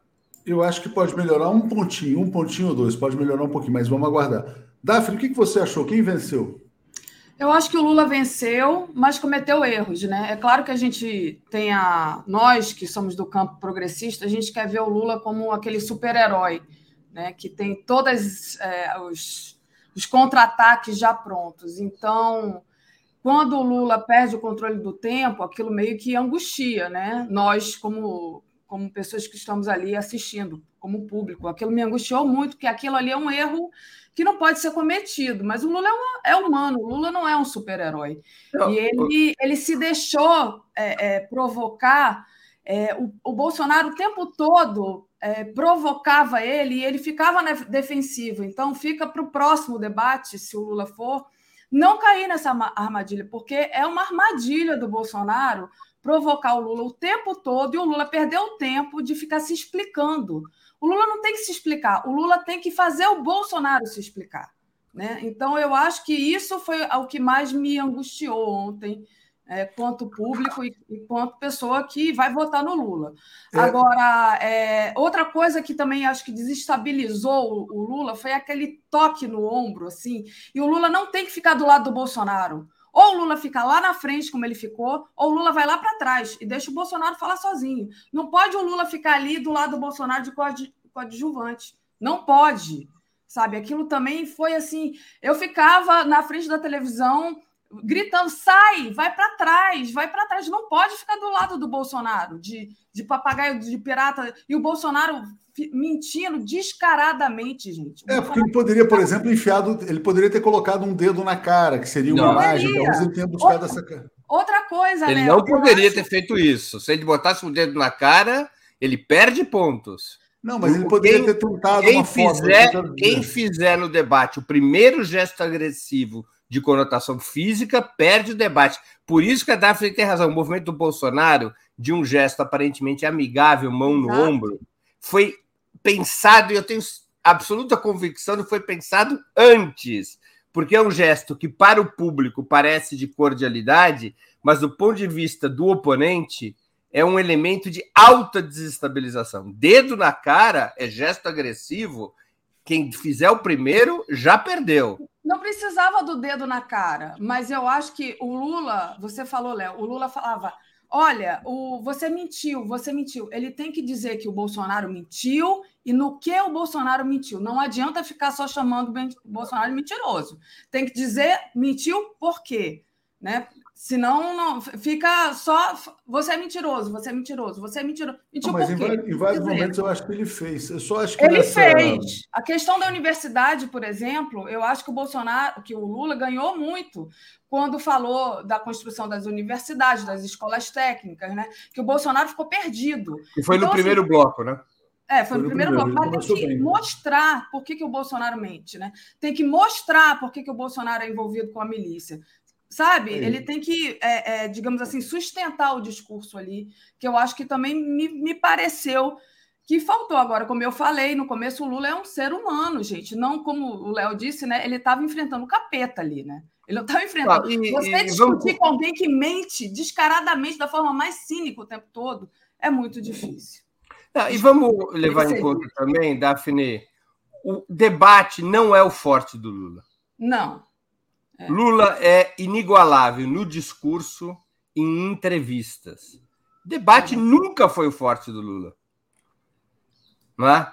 é? nem nas discussões internas do PT, debate era o forte do Lula. Não é a praia preferida dele. É igual o Garrincha. O Garrincha era inigualável driblando pela direita, mas o Garrincha não tinha como uma das suas fortalezas o cabeceio ou a perna esquerda. Os jogadores não precisam dominar todas as os instrumentos. Pouquíssimos na história, provavelmente só um na história dominava todos os instrumentos, que era o Pelé. O resto era bom com a direita, mas não era com a esquerda, essa coisa toda. Então, a gente às vezes tem uma expectativa em relação ao Lula que não tem a ver com as suas características. O Lula não tem em debate uma das suas fortalezas. Gente, claro vou, que ele é superior vou, vou, ao Bolsonaro. Vou deixar vocês aqui para tomar um cafezinho. Agradeço aqui ao Breno, agradeço a Daphne. Vamos seguir mais de 13, quase 14 mil pessoas ao vivo. Então vamos aqui nos inscrever, compartilhar. Quem ainda não é inscrito também no Opera Mundi, evidentemente. E aqui brasil247.com.br apoio. Valeu, gente. Obrigado a vocês. Valeu. Deixa eu só falar, é, agradecer aqui o superchat do Semi Ferraz, que diz: concordo com o Breno, ato de violência pede debate. É, talvez o dedo na cara realmente não, não vale a pena. Eu também concordo com você, Breno, mas a gente, quando o Bolsonaro mente tanto, né? O que eu queria dizer é o seguinte: é muito difícil ficar ao lado do Bolsonaro, porque o Bolsonaro não tem ética nenhuma, é zero. E o Lula é uma pessoa ética, o Lula é uma pessoa verdadeira, né? Ele tenta ali, de alguma forma, é, é, não, não baixar o nível. E o Bolsonaro não tem limite, gente. O Bolsonaro fala qualquer coisa. Ele mandou dar o Google, né? E aí a resposta do Google do Lula foi muito boa também, né, Breno? Foi. Essa. Agora, parte... eu acho que, é, em termos de linguagem é, física, linguagem postural, o, o, momento em que o Lula melhor se coloca diante das dos absurdos que fala o Bolsonaro é quando o Lula faz assim. Ele levanta o braço, porque é a postura com um certo riso no rosto, é a postura de quem ouve um mentiroso, né? Você ouve um mentiroso com esse tipo de gestual, que é um gestual da desconfiança. É mais eficaz do que o dedo na cara. Quando o Lula ficava assim para o Bolsonaro, meio que rindo, dizia: esse cara está mentindo e todo mundo sabe disso. Né? Agora, eu acho que, assim, em termos de, de desempenho, eu acho que o principal problema na participação do Lula ontem foi ter sido tragado por uma discussão que quase integralmente se voltou para o passado, pela, pelo, pelo balanço dos respectivos governos. O governo dele, Lula, e o governo do Bolsonaro. Essa discussão sobre o passado, eu acho que ela tem seu peso, ela é importante, mas não é a que tem maior serventia, na minha opinião, para o objetivo eleitoral do Lula neste momento, para ampliar sua margem de segurança, que é debater com o eleitor médio, o eleitor de renda média do Sudeste, que foi a base do voto útil pró-Bolsonaro no primeiro turno e que continua a ser o principal grupo em disputa para o segundo turno. Esse grupo ele precisa ser cativado e ele precisa ser cativado sobre o futuro e não sobre o passado, porque este eleitor ele não é bolsonarista propriamente, ainda que tenha feito voto útil em favor do Bolsonaro, mas ele tem uma avaliação negativa sobre os governos petistas. E por isso ele é possível, ele é passível de ser atraído pelo Bolsonaro é, para que este eleitor possa ser atraído pelo Lula, o Lula precisa, entre várias outras coisas, é, restabelecer ou estabelecer um novo compromisso com esse eleitorado. E é um novo compromisso programático que a campanha tem apresentado. Isenção do imposto de renda para quem ganha até 5 mil reais, por exemplo. É. Ele é falou novo... disso, mas, Sim, não, mas não bateu nesse assunto. É, não é? é, educação, saúde, é. ou seja, é um novo compromisso com esse grupo social. Isso não foi feito com a intensidade necessária. Agora, é aquela história, né, Daphne? Quem tinha que correr atrás do debate era o Bolsonaro, não o Lula. Uhum. O Lula está na frente, tem gordura para queimar. O Lula podia fazer o que fez, que é jogar na retranca. O Lula teve uma, uma política é, vamos dizer assim, de ir para cima no primeiro bloco com o tema da pandemia, mas em seguida entrar numa estratégia defensiva, de se proteger, de se defender, de impedir que o adversário é, marcasse mais pontos. O Lula está na dianteira. Quem, repito, quem tinha que correr atrás era o Bolsonaro. Eu também concordo com você que o Lula se deixou levar pelas provocações do Bolsonaro na segunda metade. O Bolsonaro é muito hábil com provocações. Exato. Muito hábil. Inclusive na sua linguagem corporal. Inclusive uhum. na sua linguagem corporal. É muito hábil, é um provocador profissional. É, e eu acho que ele fez vários movimentos estudados que provocaram problemas ao Lula e fizeram, por exemplo, você mesma, mesma já citou, fizeram o Lula per perder o controle do tempo no segundo bloco, no segundo bloco livre, né? Perdeu o controle do tempo, porque ele. E, e tem uma coisa, é da característica do Lula, seja, quando eu digo que o debater não é uma das fortalezas do Lula, é porque o Lula precisa de tempo. Porque o Lula funciona com uma alta carga emotiva. Então ele precisa Exatamente. de um calado. E o Lula tem uma propensão de querer falar muita coisa em pouco tempo. Então, teve momentos do debate em que ele apresentou números sem parar, que é difícil para o espectador fixar, não é? Muitos números, muitos temas é, numa única intervenção. Então, é, esse é um elemento que eu acho que provoca um certo ruído também. Você apontou e acho que tem toda a razão. É, ele, ele precisa, digamos assim, ser mais. Debate é foco, né? Debate é você conseguir, num, num, em pouco tempo, falar uma ou duas coisas essenciais que pontualizam e comprovam a tua afirmação. Né? É, o Lula deu alguns golpes importantes, especialmente naquela primeira metade. Ele ganhou muitos pontos na história da educação com universidades e, e, e escola, e institutos técnicos. É, então, mas, sim, ao longo, ao longo da, do debate, ele foi perdendo um pouco essa pegada, até porque foi se sentindo incomodado pelas provocações do Bolsonaro. Eu creio, só aqui para concluir essa parte da, da minha avaliação, eu creio que se o Lula tivesse, para além do tema da pandemia, que ajuda o Lula, mas se ele tivesse distribuído melhor o tempo, tentando encurralar o Bolsonaro com propostas para as questões concretas, o Bolsonaro entraria na defensiva. Porque o Bolsonaro é um vazio programático. Exatamente. Então, se o Lula aproveitasse o tempo para dizer eu vou ganhar a eleição e vou fazer isso, isso, isso em educação. E você, Bolsonaro? Qual o seu plano para os próximos quatro anos? Faltou o Lula fazer perguntas para o Bolsonaro. O Lula claro. só se, se, se defendia das acusações. É, com exceção do tema da pandemia, em que ele. É. Mas, mas ele, e perguntas nas quais o Lula podia expor o seu programa e obrigar o Bolsonaro a demonstrar o seu vazio programático. Exato. Ou defender seus absurdos. É, ou defender seus absurdos. Ô, ô, Breno, deixa eu dar uma lida aqui nos superchats que estão se acumulando e eu já volto a palavra para você. A Isabel Cristina diz: Lula apresentou propostas para a educação, para o meio ambiente, para os indígenas, para a recuperação da economia e do salário mínimo. E o Bolsonaro precisa Priscila Estevam. Daphne, o pior foi que o toque no ombro foi após Lula falar que vai assumir a presidência e retirar o sigilo de 100 anos. Ele fez um silêncio eloquente. Exatamente, aquele silêncio do Bolsonaro, ele perdeu a palavra. E o Lula podia ter aproveitado o silêncio do Bolsonaro, ter dado uma provocada. Perdeu a palavra? Pode falar, Bolsonaro. Tá sem fala? Eu acho, né? Eu faria isso.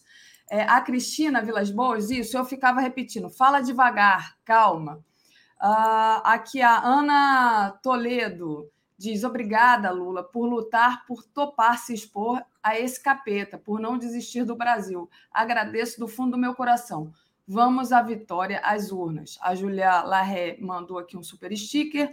Angela Ireno, Daphne, o Moro pode ter ativado um gatilho de algoz. Eu acho que a presença do Moro, e aí eu queria saber a opinião do Breno, é justamente uma provocação né, para o Lula, porque depois de tudo que o Moro fez, está lá, né? Passeando no debate como se fosse uma pessoa é, que não cometeu crimes, né? E na verdade o Moro cometeu vários crimes enfim, está ali é, servindo de escada para o Bolsonaro. A Celi Lima diz: Jones Manuel disse poder ajudar nas falas, que tal? Ricardo Souza, Bolsonaro colocando a mão no ombro do Lula me remeteu àquela cantada tóxica da balada, quando o cara vai colocando a mão, incômodo. É exatamente isso, Ricardo. Isso realmente é para desestabilizar. Um, o Antônio Auri mandou aqui dois super chats sem, sem sem mensagem e uh, eu acho que eu li todos. Se não li, eu fico para a próxima. Eu queria que você falasse um pouco sobre essa questão da presença do Moro, tá? E uma coisa também que me incomodou, já, já fazendo uma provocação para você, Breno, é a questão do Bolsonaro. Ele parece que tinha um roteiro ali, não sei se você percebeu. Ele lia aquele roteiro de provocar. Ah, vou provocar com o que agora? Tá lá, escrito na folha. E o Lula, como você mesmo disse, ele foi muito espontâneo. Não sei se foi você ou o Léo que disse isso, mas ele, o Lula foi espontâneo. E me faltou, eu acho, é, uma fala final mais sustentada ali, né? O Lula sempre fala muito bem, claro, mas faltou ali uma fala final mais sustentada. Ter um roteiro das coisas que têm que ser faladas e não foram faladas. Por exemplo, eu acho que o Lula provocou pouco o Bolsonaro em relação à questão da corrupção do governo Bolsonaro. O Bolsonaro não foi praticamente provocado nesse sentido. Como é que você vê essa questão da presença do Moro e dessa fala é, roteirizada do Bolsonaro, ao contrário da fala do Lula? Olha, eu acho que para o Lula é indiferente a presença do Moro. Seja, é um, um líder muito experiente, ele está acostumado a situações é, de extrema tensão. Isso aqui é, é, eu acho que é irrelevante. Irrelevante. Você nem sei se o Lula sabia que o Moro estava lá, porque o Moro não, não, tinha plateia o debate, né? ficava numa sala à parte. Tá? É, aquele momento em que a Band faz a entrevista com o Bolsonaro e o Moro está do lado dele, já é na chamada sala digital que a, que a Bandeirantes organiza para a comitiva de cada um dos candidatos. Então, não, nem sei se o Lula ouviu, mas de toda maneira, se ouvisse, é irrelevante. Isso não é o tipo de situação que, na minha opinião, é, tenha qualquer tipo de reflexo sobre o Lula. É... A outra questão que você colocou? É sobre a fala roteirizada do, do Bolsonaro. Então, assim, normalmente, todos os que participam de debates vão roteirizados, especialmente nessa, nesse novo formato que Mas você não acha que o Lula estava menos roteirizado e mais Não, é que o Lula é que o Lula ele sempre se liberta dos roteiros. Hum. Mas eu, eu não participo, não participei, não tenho informação sobre a preparação do Lula, mas no modelo, especialmente no modelo de debate como o de ontem à noite, com dois blocos de tempo livre, a roteirização é essencial. Eu tenho certeza que o Lula também tinha um roteiro. É, o problema, é, o problema, a questão é que o Lula é, é mais espontâneo em relação à roteirização de qualquer coisa do que o Bolsonaro. O Bolsonaro é um, ele é intelectualmente muito mais débil que o Lula. Totalmente. Né? Então, quando a pessoa é mais débil intelectualmente, ela tem que ficar mais presa ao roteiro, porque o roteiro lhe dá segurança. Quando a pessoa tem atributos intelectuais superiores, como é o caso do Lula em relação ao Bolsonaro, ele pode se libertar do roteiro. Então, é, eu não acho que havia falta de roteirização, porque esse modelo de debate de tempo livre exige isso. A, equipe do Lula, como a equipe de qualquer candidato, teria que fazer, bom, como é que a gente preenche dois blocos livres de 15 minutos? Você tem que ter um roteiro. Para onde Para cá, para lá. Então, cada um deles escolheu o tema que qualquer roteirização, através de pesquisas, mostraria ser o fundamental na debilidade do outro. Partindo do pressuposto de que o segundo turno é uma guerra de rejeições, cada um escolheu o tema que intensificava a rejeição do outro. Pandemia, Bolsonaro, corrupção, Lula. Isso são escolhas roteirizadas, não são escolhas espontâneas. Perfeito. Tá? É, o que eu acho, eu não vejo nenhum problema nisso, porque eu acho que é o correto. O que eu acho, por exemplo, no primeiro bloco, é que o Lula se estendeu demais no tema pandemia. Ele poderia ter utilizado o tempo para começar a encurralar o Bolsonaro com questões sobre a vida do povo. A chamada pauta do povo, renda, fome, emprego, teve menos peso do que deveria. O Lula poderia ter trazido essa pauta com maior ênfase e encurralar o Bolsonaro nesta questão. Tá? É, inclusive fazendo aceno para aquele eleitor que não esteve com ele no primeiro turno. O Lula, por exemplo, poderia dizer assim: Bolsonaro, meu programa de governo defende a escola integral, a escola pública em tempo integral, inclusive uma proposta que vem da tradição do PDT, do Brizola, que foi defendida pelo Ciro Gomes. Nós estamos incorporando ao nosso programa e nós vamos dar absoluta prioridade a isso, é, articulando com os governos estaduais um grande programa de construção e qualificação da escola pública. O que você tem a dizer a esse respeito, Bolsonaro? Então, é, é, o Lula defende uma proposta programática que dialoga com o eleitor médio e encurrala o Bolsonaro para ele se pronunciar a respeito. Tá? Então, esse tipo de pegada eu acho que faltou para colocar a pauta do povo, a chamada pauta do povo, nessa pauta dos direitos econômicos e sociais, e encurralar o Bolsonaro no debate programático. Isso eu senti falta. Isso eu senti falta no roteiro, ou senti falta na, na efetivação da participação uh, do Lula no debate, tanto no primeiro quanto no segundo bloco. O Bolsonaro, a partir da metade do debate, ele dominou a pauta. Exatamente. Ele dominou a pauta. Ele conseguiu escapar das cordas em que o Lula havia colocado com o tema da pandemia, girou para o tema da corrupção e conseguiu se manter nesse tema permanentemente. Permanentemente. Né? Uh... É a tal da armadilha que eu falei, né? Mas, eu, eu, Breno, mas, tipo, o Lula também teve uma, uma questão que ele conseguiu girar. Eu acho que, para mim, foi uma das falas mais importantes do Lula. Quando o Bolsonaro tenta associar a ida do, do Lula lá no complexo do Alemão, e o Lula Sim. mostra, né? Exatamente quem é o Bolsonaro e do jeito que o Bolsonaro pensa, né? Que pobre é bandido né? Que quem mora na Como favela é bandido. Ali ficou assim explícito. Ah. É, o Lula conseguindo girar o discurso do Bolsonaro contra ele próprio. Ali foi um, momento muito importante do Lula, você tem toda a razão. Agora, e a partir dali, ele podia ter girado a pauta para o programa, para a chamada pauta do povo. Verdade. Ali, porque o Bolsonaro fica numa situação é, defensiva naquele momento, e ali abrir uma avenida para o Lula utilizar já no primeiro bloco. Eu acho que esse, essa passagem ocorre quando o Lula tinha ainda uns seis, sete minutos de, de tempo no primeiro bloco. Explorar o tema programático. Dialogar com os setores da classe trabalhadora de maior renda. Setores da classe trabalhadora de maior renda. Inclusive os metalúrgicos do ABC, de onde veio o Lula eles têm renda superior a dois salários mínimos. Exato.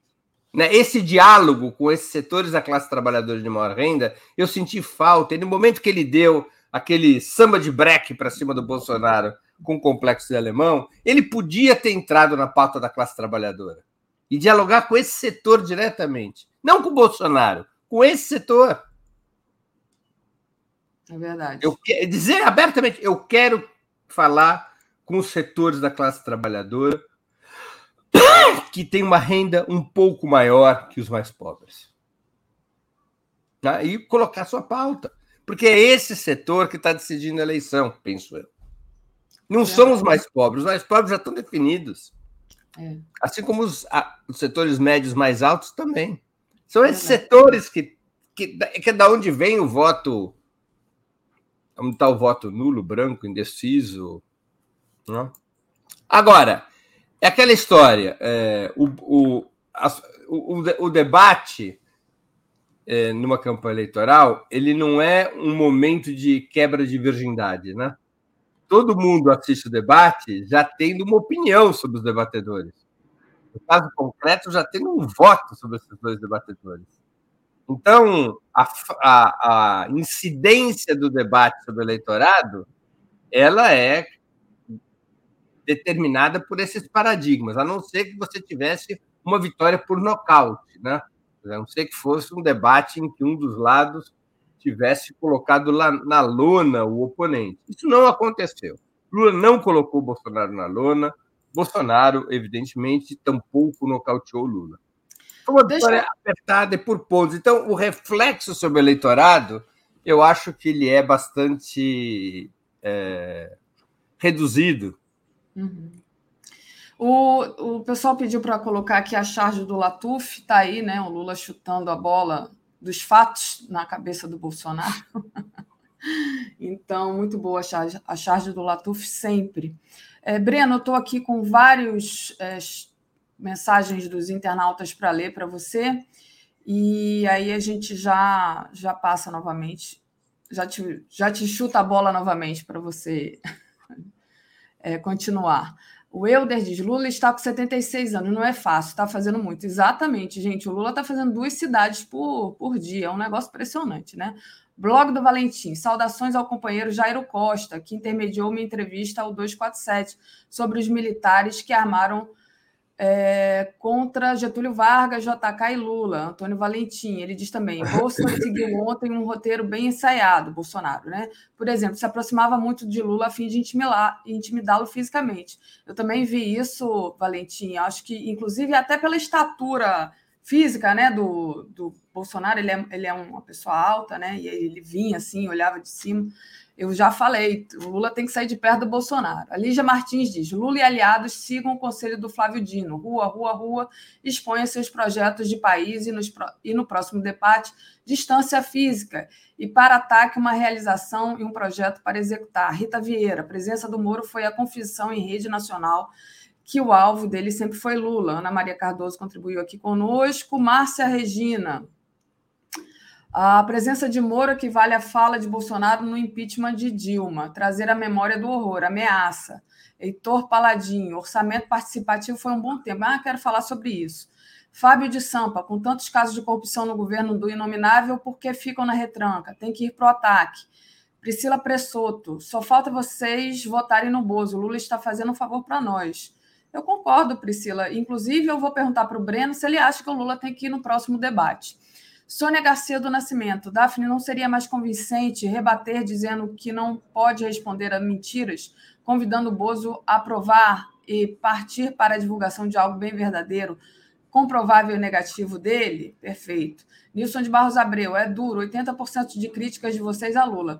Eu não estou criticando o Lula, não. Eu estou tentando é, trazer o que eu acho que foi, que pode ser melhorado, caso o Lula resolva ir no próximo debate.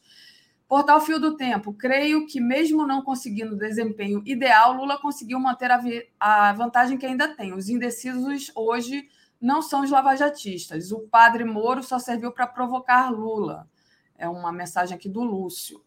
Cristina Vilas Boas, isso eu ficava repetindo. Fala devagar, calma. Elmo Moraes, aquele momento em que o Bozo ficou parado olhando para o Lula foi muito suspeito. Acho que estava recebendo informações por aparelho auditivo. E uh, acho que da Isabel eu já li. É, teve momentos estranhíssimos nesse debate. Um foi essa, essa, esse silêncio do Bolsonaro. O outro foi uma hora que o Lula mostra um papel assim para o Bolsonaro. Não sei se você viu, Breno. Fala assim: é você aqui na foto? Eu não entendi aquilo, se você entendeu. Era uma foto do Lula, do Bolsonaro é, defendendo Lula durante o primeiro governo. Ah, e a outra mais estranha. Me, disseram isso, né? Eu, eu, eu, não vi a foto, mas eu, eu, ah. eu, li essa informação em algum canto. E a outra, a outra que eu achei estranhíssima foi uma gravação que fizeram no final do debate, o Carluxo saindo e dando uma cabeçada assim no ombro de um cara que estava parado, me parece, me parece, fazendo a segurança. O que é aquilo, eu acho que ninguém sabe até, até agora, mas é um, um comportamento ali muito estranho. Eu queria que você falasse, Breno, dessa questão que surgiu aqui. É, o Bolsonaro assumiu publicamente que o orçamento secreto é um esquema de compra de votos, né? Ele até falou que foi o Rodrigo Maia que criou o orçamento secreto, mas ele assumiu publicamente que é um esquema de compra de votos. E o Lula falando, rebatendo, falando do orçamento participativo, se você quiser dar uma palavrinha. E a outra questão, qual que era? Agora eu. Ah, se você acha que o, o Lula deve ir ao próximo debate. É, vou começar pelo fim. Acho que sim. Não tem como não ir. Não tem como não ir. Não ir a um debate é, é, face, um debate cara a cara é, passa um sinal de covardia num, numa eleição muito polarizada e muito determinada pela, pela potência dos dois candidatos. Não ir num debate é um mau sinal. Não tem como não ir. Isso é uma, nem é uma, eu não acho nem que hoje seja uma discussão. Todos os debates que forem. Claro, Lula, isso não significa ir em 30 debates, é provável que tenhamos mais dois debates, né? Tem o debate final da Globo, que certamente Lula irá, e eu acho que tem um debate no meio do caminho, esse que estava em dúvida. Debates em que os dois estiverem de acordo, que o oponente dele estiver disposto a ir, o Lula vai ter que ir. Ele não tem como não ir. Certamente ele tem que ir no da Globo. Vamos lá, pelo menos isso. E, e não pode não ir no debate imediatamente subsequente ao da Bandeirantes também. Então. Você acha que esse da Globo vai ser mais ou menos o mesmo formato ou vai ter um formato diferente? Já foi esse formato em 2006. Hum. Esse formato não é novo. Em 2002, perdão, com o Serra já era esse formato. Era um formato diferente no seguinte: tinha público, havia, havia a possibilidade de mobilidade no palco, já havia, não havia tempo livre. A novidade é o tempo livre. Sim, eu acho que esse modelo vai passar a ser o preferido dos candidatos. É um, é o modelo mais interessante para o público. Basta ver a curva de audiência. Tá? É, não é aquela coisa engessada de perguntinhas de um minuto, um minuto e meio, que é insuportável do ponto de vista da audiência. Para os candidatos é muito ruim, porque eles ficam obrigados a se restringir a um determinado assunto. E como os candidatos estão, são todos assim, eles são experientes, então, mesmo do ponto de vista é, propriamente informativo, né? Dizer, porque a alegação que se pode ter sobre o formato tradicional do debate de pergunta sobre um determinado tema, resposta de um minuto e meio, réplica, é de que permite aprofundar os assuntos. Mas os candidatos, eles são todos, são, repito, são experientes, estão preparados, e eles vão responder o que eles quiserem. Né? Não vão responder porque um jornalista pergunta, eles vão responder o que o jornalista quer ouvir. Aliás, o que você achou da pergunta dos jornalistas? Né? A Patrícia Campos Melo ali tentando. A, Patrícia e um outro cara lá da Walker, esqueci o nome, os dois tentando é, ficar, dar uma de isentão, né? dizer que estavam ali, não estavam levantando a bola para ninguém, e acabaram, eu acho que prejudicando o Lula. Eu acho que a, a pergunta do, da Patrícia Campos Melo, o Lula é... Me recorde qual foi a pergunta da Patrícia. A Patrícia Campos Melo falou de fake news, né? E aí foi aí que o Bolsonaro falou, leu aquela coisa do que não ah. foi nem a decisão ah, eu... do Alexandre de Moraes, né? Então. Foi ali, foi o que eles, a, a, a, o jurídico deles tinham, tinham escrito. Aquilo ali não é a decisão. A Daiane falou ontem aqui no, no, na análise do debate que aquilo ali é a parte escrita pela pelo pessoal do Bolsonaro. Não foi a parte que foi escrita pelo Alexandre Moraes. E deu, deu aquele espaço ali para o Bolsonaro, enfim. E o outro é, falou, comparou mensalão a. Como é que foi? É, fa, de, falou de mensalão, enfim. Meio que eu acho que, que ali que, que foi ruim para o Lula. Foi, foi a terceira parte. É, eu vou, eu acho assim. Eu não estou na cabeça das pessoas fazem as perguntas, né? Então é muito difícil analisar. Eu acho que a preocupação sempre é você fazer perguntas que provoquem incômodos para os dois candidatos. É o papel do jornalista. Não é fazer pergunta a favor de um, a favor do outro. É fazer pergunta contra os dois. É colocar um problema. É, perguntar é colocar um problema. Mas o meu ponto, Breno, sabe qual é? É que eles é, tentaram colocar um problema, só que o problema existe no Bolsonaro. Falar de fake news e dizer que na campanha do Lula tem fake news, desculpa, gente. Você não então, pode comparar mas... Lula, a campanha do Lula com a, Lula, com a campanha do Bolsonaro em questão tá de fake news. Eu, eu, eu, é, Gonçalo, eu, eu, eu, não, eu precisaria rever a pergunta da Patrícia. Eu não tive essa, essa sensação, mas eu posso ter, ter estado distraído nesse momento. É, a minha impressão foi até o oposto, de que ela tentou é, colocar ali, olha, apesar de ter fake news para o lado do PT, fake news é um problema do senhor, né? Eu tive essa impressão, que ela tentou equalizar a pergunta. É, Tentou, mas não conseguiu. É, mas é isso, às vezes, é. por exemplo, vamos supor, eu não tenho informação, uhum. mas se ela preparou a pergunta antes da decisão do Alexandre de Moraes, suspendendo essa história né, da ensinação de pedofilia, é, se ela preparou a pergunta e a manteve mesmo depois da decisão, ela acabou levantando a bola. Antes da decisão do Alexandre de Moraes, a pergunta dela teria um efeito. Depois da decisão do Alexandre de Moraes, em que o Bolsonaro, não importa em que termos, mas ele ganhou um ponto, é fato. Quando o TSE pega e proíbe a, uma determinada peça publicitária de uma campanha, ganha pontos. E, aliás, o que você achou dessa decisão, hein? Eu precisaria ver com mais detalhe, em, em, em termos gerais, em termos institucionais, correta. Em termos institucionais, correta. Mas eu precisaria ver os autos. Eu, eu acho o seguinte: o, o dever do TSE perante o povo brasileiro é conter a baixaria. E está contendo em relação ao Claro Bolsonaro? que não. Claro que não. Não consegue não. conter, mas a nossa pressão tem que ser para que contenha. De todos os lados. O problema é que parece que o porrete só bate no campo progressista. Não, eu, não, eu nem acho que seja isso. Aí eu, eu, você me permite não concordar. Eu nem acho que seja isso. O que acontece é que eles não conseguem, por falta de vontade político-jurídica, eles não baixam o porrete no Bolsonaro como deveria. Exatamente. Tá? Não baixam. O fluxo de fake news do Bolsonaro é tão grande que também atrapalha. É difícil responder. A quantidade, né? O volume. Em algum momento do debate, o Lula mostrou isso claramente, ou seja, que o volume de fake news para o Bolsonaro é, uma, é torrencial. É, é até difícil a ação. Né? É, você precisaria ter freios de arrumação mais potentes, do tipo, mais uma fake news, a sua candidatura está suspensa. Nem, se, nem sei se pode pela legislação, mas enfim. É, é, um, é difícil conter. Mas é evidente que é desproporcional, porque a campanha do Lula não é baseada em fake news. Pode ter um ou outro exagero em algum momento, porque é normal numa campanha. Né? Você ter ali um, um passar do ponto numa ou outra coisa, mas para o TSE é facinho fiscalizar a campanha do Lula.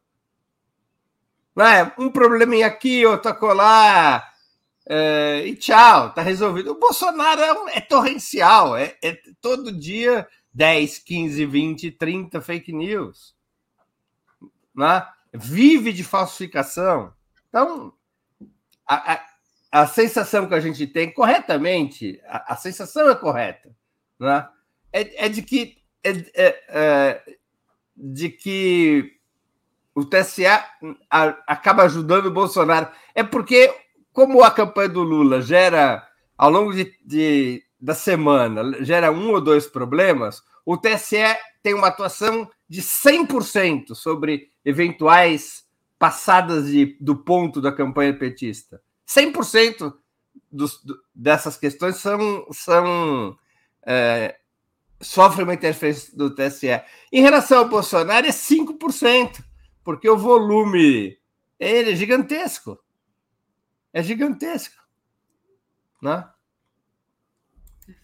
Agora, deixa eu fazer um comentário, porque eu acho que ele é importante. O comentário anterior, que foi a tela da Reginalíssima, sobre os jornalistas deverem, devem combater o Bolsonaro. Jornalistas não batem a rigor no Boulos.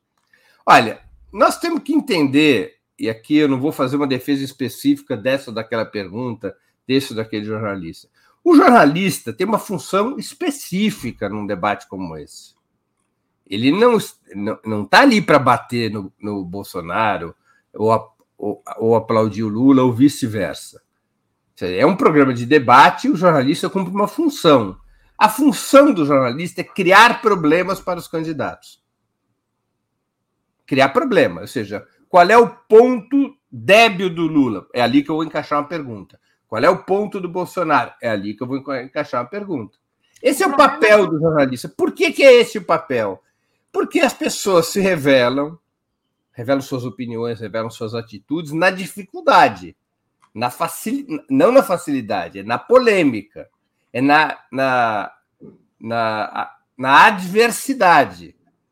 Então, é, o papel do jornalista é incrementar isso. Não é da vida mansa para ninguém. E nem não, eu, escolher eu um adversário. Você, mas o meu ponto, Breno, era, é que quando a Patrícia Campos de Mello fala que na campanha de de Bolsonaro tem fake news e na campanha de Lula também tem fake news, ela iguala uma coisa que é inigualável, não dá para igualar. É, não, eu, eu, realmente precisaria rever. É que eu Entendeu? acho, pelo menos a minha impressão, eu precisaria realmente rever. Eu, é, é provável que eu, que eu tenha estado distraído nesse momento. É que ela quis fazer aquilo que normalmente você faz. Lembremos que a Patrícia Campos Melo foi duramente perseguida pelos bolsonaristas em 2018. Ah, ela é uma vítima dos bolsonaristas em escala master. Eu acho que ela fez, a minha impressão foi que ela fez um, um recurso normal quando você vai fazer uma pergunta, que é neutral, proteger a pergunta. O que é proteger a pergunta? Ó, eu vou falar com você de um assunto, tudo bem, seu adversário também tem culpa nesse cartório, mas eu estou fazendo a pergunta para você. Ou seja, isso é proteger a pergunta, né? É tentar mostrar que a pergunta é isenta, que não é uma pergunta focada em apenas um candidato. Então, talvez nessa construção de proteger a sua pergunta, tenha passado essa impressão.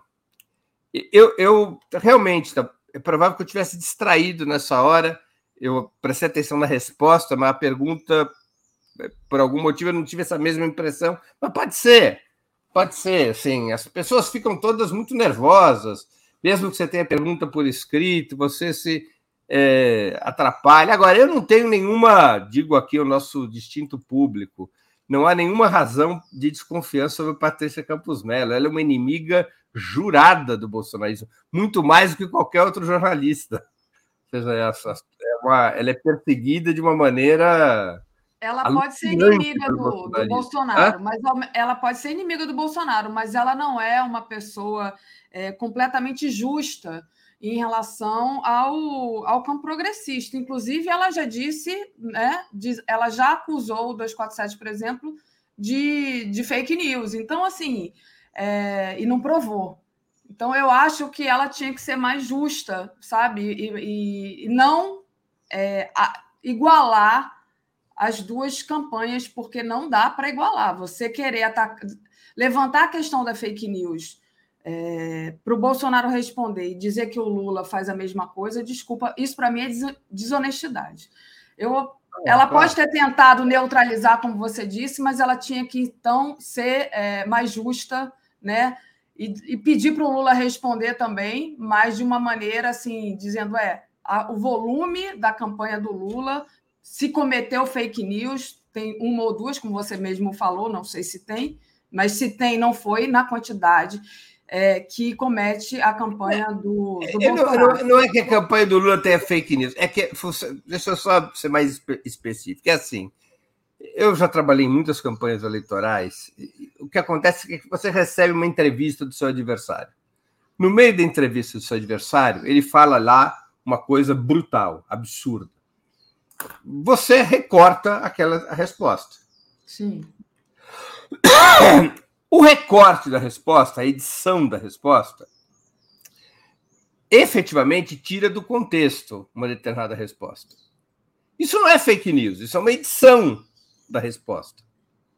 Então, às vezes, uma campanha eleitoral pode passar da mão, porque aquela edição, aquele recorte, ao retirar o contexto, debilita o adversário de uma maneira que não corresponde à sua real opinião.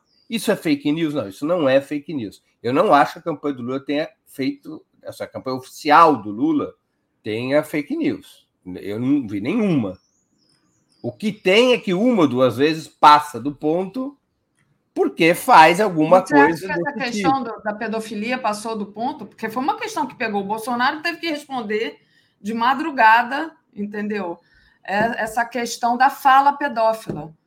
Porque é uma Não, fala pedófila. Olha. É, duro, é, é, é, é que você está fazendo uma pergunta para uma pessoa que, que, se sente nessas horas em dupla personalidade. Como militante partidário, eu achei ótimo, porque criou dificuldade para o Bolsonaro. Claro. Do ponto de vista, se eu me, me abstrair dessa condição e olhar externamente, é, vamos dizer assim, foi ao limite, foi à fronteira. Mas como lidar com essa gente que ultrapassa a fronteira o tempo todo, ah, Breno? É uma questão filosófica, né? Não, por isso que eu estou dizendo. a resposta tem duas maneiras, tem duas uhum. abordagens possíveis.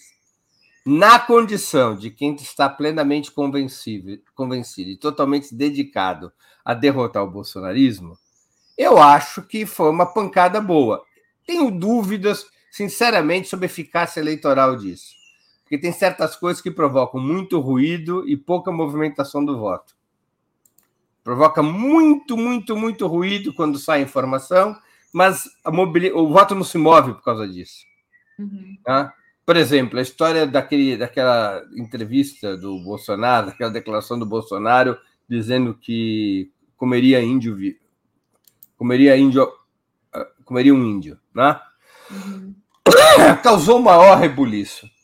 Mobilização do voto zero. As pesquisas mostraram que aquilo não teve qualquer efeito eleitoral. Criou uma tremenda um escândalo nas redes. Foi a primeira vez que o PT conseguiu ultrapassar nas redes o bolsonarismo, mas eleitoralmente, aparentemente, não teve nenhuma eficácia. Ou a história que também tentou ser aproveitada aí não pela campanha oficial do PT, mas por certos ativistas pró-Lula, aquela história de que o Bolsonaro foi na maçonaria, a contradição entre a maçonaria e os evangélicos, também criou o maior ruído nas redes. Aparentemente, repercussão eleitoral zero.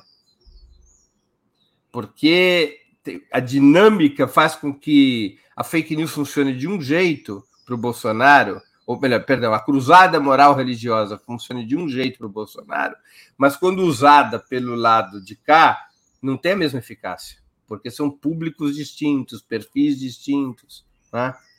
É... Então, eu tenho dúvidas sobre a eficácia eleitoral desse tema, por exemplo, é, pedofilia. É, é, bacana quando eu vejo assim, pô, como militante, eu olho e falo, ah, legal, pegamos o Bolsonaro. Mas eu duvido muito da eficácia eleitoral disso. Eu volto a dizer, eu acho que uma discussão mais programática sobre o que deve Seria ser melhor, feito né? tem mais efeito eleitoral. Tem mais efeito eleitoral. Entendeu? Então, agora, foi fake news? Não, não foi fake news. Foi, foi ao limite do aceitável? Foi ali na fronteira. Seja, eu, eu acho que é inaceitável aquela fala. Não, não, não, não, não. Estou dizendo, a maneira como. A maneira foi, como foi usada. Foi ao limite. Entendi. Eu acho que foi na fronteira uhum. das regras do jogo. Certo. O problema é que as regras do jogo estão tão maleáveis, né? Elas são elásticas. Mas, mas então, mas aí vem um problema que não é só ético, é um problema eleitoral, de eficácia eleitoral, que é assim. É, qual é a maneira de combater as fake news do Bolsonaro? Por exemplo, também produzir fake news? Uhum. É uma questão. Tem setores da campanha, não a campanha oficial, mas tem ativistas da campanha que acham que sim, que tem que produzir fake news. Eu não vou nem entrar no debate ético, eu vou entrar no debate de eficácia. Eu duvido muito da eficácia eleitoral disso. Breno, a gente estourou o nosso tempo aqui. Deixa eu dar uma lida aqui nos comentários e pedir para você trazer a programação de hoje. Agradecer a todos que estiveram aqui, pedir para vocês deixarem um like e compartilhar essa live. Quem puder, assine aí a TV 247. Euclides Roberto Novaes. Estou com você, Daphne. Esse jogo faz diferença, sim, no conjunto. É, Breno não, não, entende a guerra cultural. Eu já passo para você responder se quiser. Edna Costa diz que é ótima análise. Pedro Gustavo, o próximo Datafolha virá com o temido empate técnico. Eduardo Lessa, Lula tem 700 de QI, o Bolsonaro tem 3 ou 4. Cristina Vilas Boa, Vera Magalhães estava extremamente nervosa. Eduardo Lessa também mandou aqui um superchat contribuindo. Euclides, ok, Breno, mas os pesos são diferentes. Eduardo, o tempo que o Bozo é, teve a mais só falou besteira. Na verdade, não é que o Bolsonaro teve tempo a mais, né? O, o, o Lula perdeu o tempo ali, deixou o, seis, quase seis minutos no final para o Bolsonaro terminar. Reginalíssima, Breno, a corda é curta. É, a essa aqui você já respondeu. Taneu Campos, sobre o STJ, bastaria o Lula dizer que os seis que votaram contra seu HC, cinco eram indicados pelo PT. Euclides Roberto, as questões dos jornalistas foram anti-Lula, Reginalíssima. Daphne, observa-se que jornalistas Patrícia e Josias transitam no muro. Eduardo, acorda, gente. O Lula tem 3 é, M700 de QI. Bolso tem, Bolso tem 3. Ah, 3 mil, né? 3.700. Lia, é, é mais seguro garantir os 50% já alcançados pelo povo. Reginalíssima, Breno, Lula disse que irá apenas dois debates que os escolheria. O Ezequiel Bigato, Moro junto ao Bolsonaro parecia um boneco de ventríloco. Reginalíssima. Bom dia, queridos Daphne e Breno. Apesar das presenças tóxicas nos bastidores do debate eleitoral da Band, foi difícil, mas Lula superou o baixo nível desvios do Bozo e marcou pontos. Priscila Pressoso está criticando sim. Ele fez, ele não fez, ele falou, ele não falou. Gente, isso aqui é uma análise, né? Lia Oliveira, Lula calcula manter a paz com quem já lulou. José Arnulfo, quando o Bernardo perguntou ao Lula quem era o ministro da Economia, deve ter o Bolsonaro, o Lula deveria responder sim. Por que você quer saber? Você acha que eu vou ganhar? Lady Bird, quando o Bolsonaro se fixou no centro do palco para intimidar, o Lula foi muito inteligente e passou a ficar à frente dele, perto da câmera, ocupando a tela. Anderson Cardoso, levar em conta que um jornalista antecipou o tema petrolão, que, na minha opinião, foi proposital para é, prejudicar Lula. Euder disse que o Lula tem 76 anos, não é fácil, está fazendo muito. Exatamente, eu concordo. É, Breno, suas, sua programação dessa semana, Breno, por favor. Bora lá. Primeiro, o 20 minutos, que é sempre às 11 horas da manhã. Hoje, às 11 horas, eu vou fazer uma exposição é, no 20 minutos. As classes médias darão vitória a Lula, que é exatamente um pouco essa conversa que a gente passou aqui rapidamente. Ou seja, quem é o grupo social que decide as eleições? Eu tenho para mim que é esse grupo de 2 a 10 salários mínimos. É ali que a eleição se decide. E esse grupo, concentradamente no sudeste do país e no sul. São Paulo, Minas, Rio, Rio Grande do Sul. Nesses quatro estados, entre 2 e 10 salários mínimos. Que não é propriamente classes médias, no sentido clássico ali. Tem uma parte da classe trabalhadora, do operariado industrial, que ganha mais de dois salários mínimos, especialmente em São Paulo seja, o operariado industrial mais qualificado em São Paulo ganha até 10 salários mínimos. E é, é nesse público, na minha opinião, que se trava a disputa é, fundamental das eleições. Então, vou fazer uma exposição sobre isso, sobre quais as origens da tensão entre esses grupos e o PT, e, e, e enfim, e como quais poderiam ser os caminhos para reconquistar pelo menos parte desse grupo e definir a parada contra eh, Jair Bolsonaro. Amanhã, às 11 horas da manhã, eu vou entrevistar Celso Rocha de Barros, cientista político, jornalista, que acaba de lançar um livro intitulado PT Uma História. Ele escreveu uma história do PT, foi lançado na sexta-feira, um livro uh, muito interessante, concordemos ou não com as suas teses, e eu vou entrevistá-lo a respeito desse livro amanhã, às 11 horas da manhã. Na quarta-feira, eu vou entrevistar um dos maiores especialistas em pesquisas eleitorais do país, Antônio Lavareda. Antônio Lavareda é o diretor técnico do IPESP, um dos institutos de pesquisa, e é um dos homens, uma das pessoas com maior experiência em campanhas eleitorais no país. Vamos conversar sobre, evidentemente, as pesquisas, as eleições. O tema é: as pesquisas eleitorais são confiáveis? Na quinta-feira, eu vou entrevistar a Laura Sabino, criadora de conteúdo, uma jovem criadora de conteúdo, jovem, muito bem sucedida, criadora de conteúdo, militante do MST, do PT. É, e o tema é: está na hora de renovar a esquerda? É um tema que está posto, porque você vê boa parte da liderança central da esquerda, particularmente do PT, hoje já é, é cabeça branca, né? Cabeça branca. Então é um tema, o tema da renovação da esquerda. E na sexta-feira eu vou entrevistar o pastor Henrique Vieira, evangélico, eleito, recém-eleito deputado federal pelo PSOL do Rio de Janeiro. E o tema com o pastor Henrique vai ser como dialogar com os evangélicos, que é esse tema que está posto aí na pauta da campanha eleitoral. Então, esses são os cinco é, programas 20 minutos da semana, começando hoje às 11, com uma, uma questão que eu acho crucial. As classes médias decidirão a vitória de Lula? Esse, esse tema é, para mim, importante, tanto no que diz respeito à campanha, como também no que diz respeito ao que a gente está conversando aqui, que são os debates, né, Daphne? É, Aí nós temos também o programa Outubro, hoje, é, sempre é segundas, quartas e sextas, às sete horas da noite.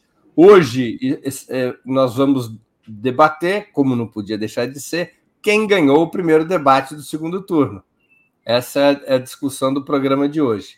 Além da edição de hoje, às 19, temos na quarta e na sexta também sempre o programa Outubro, às 19 horas.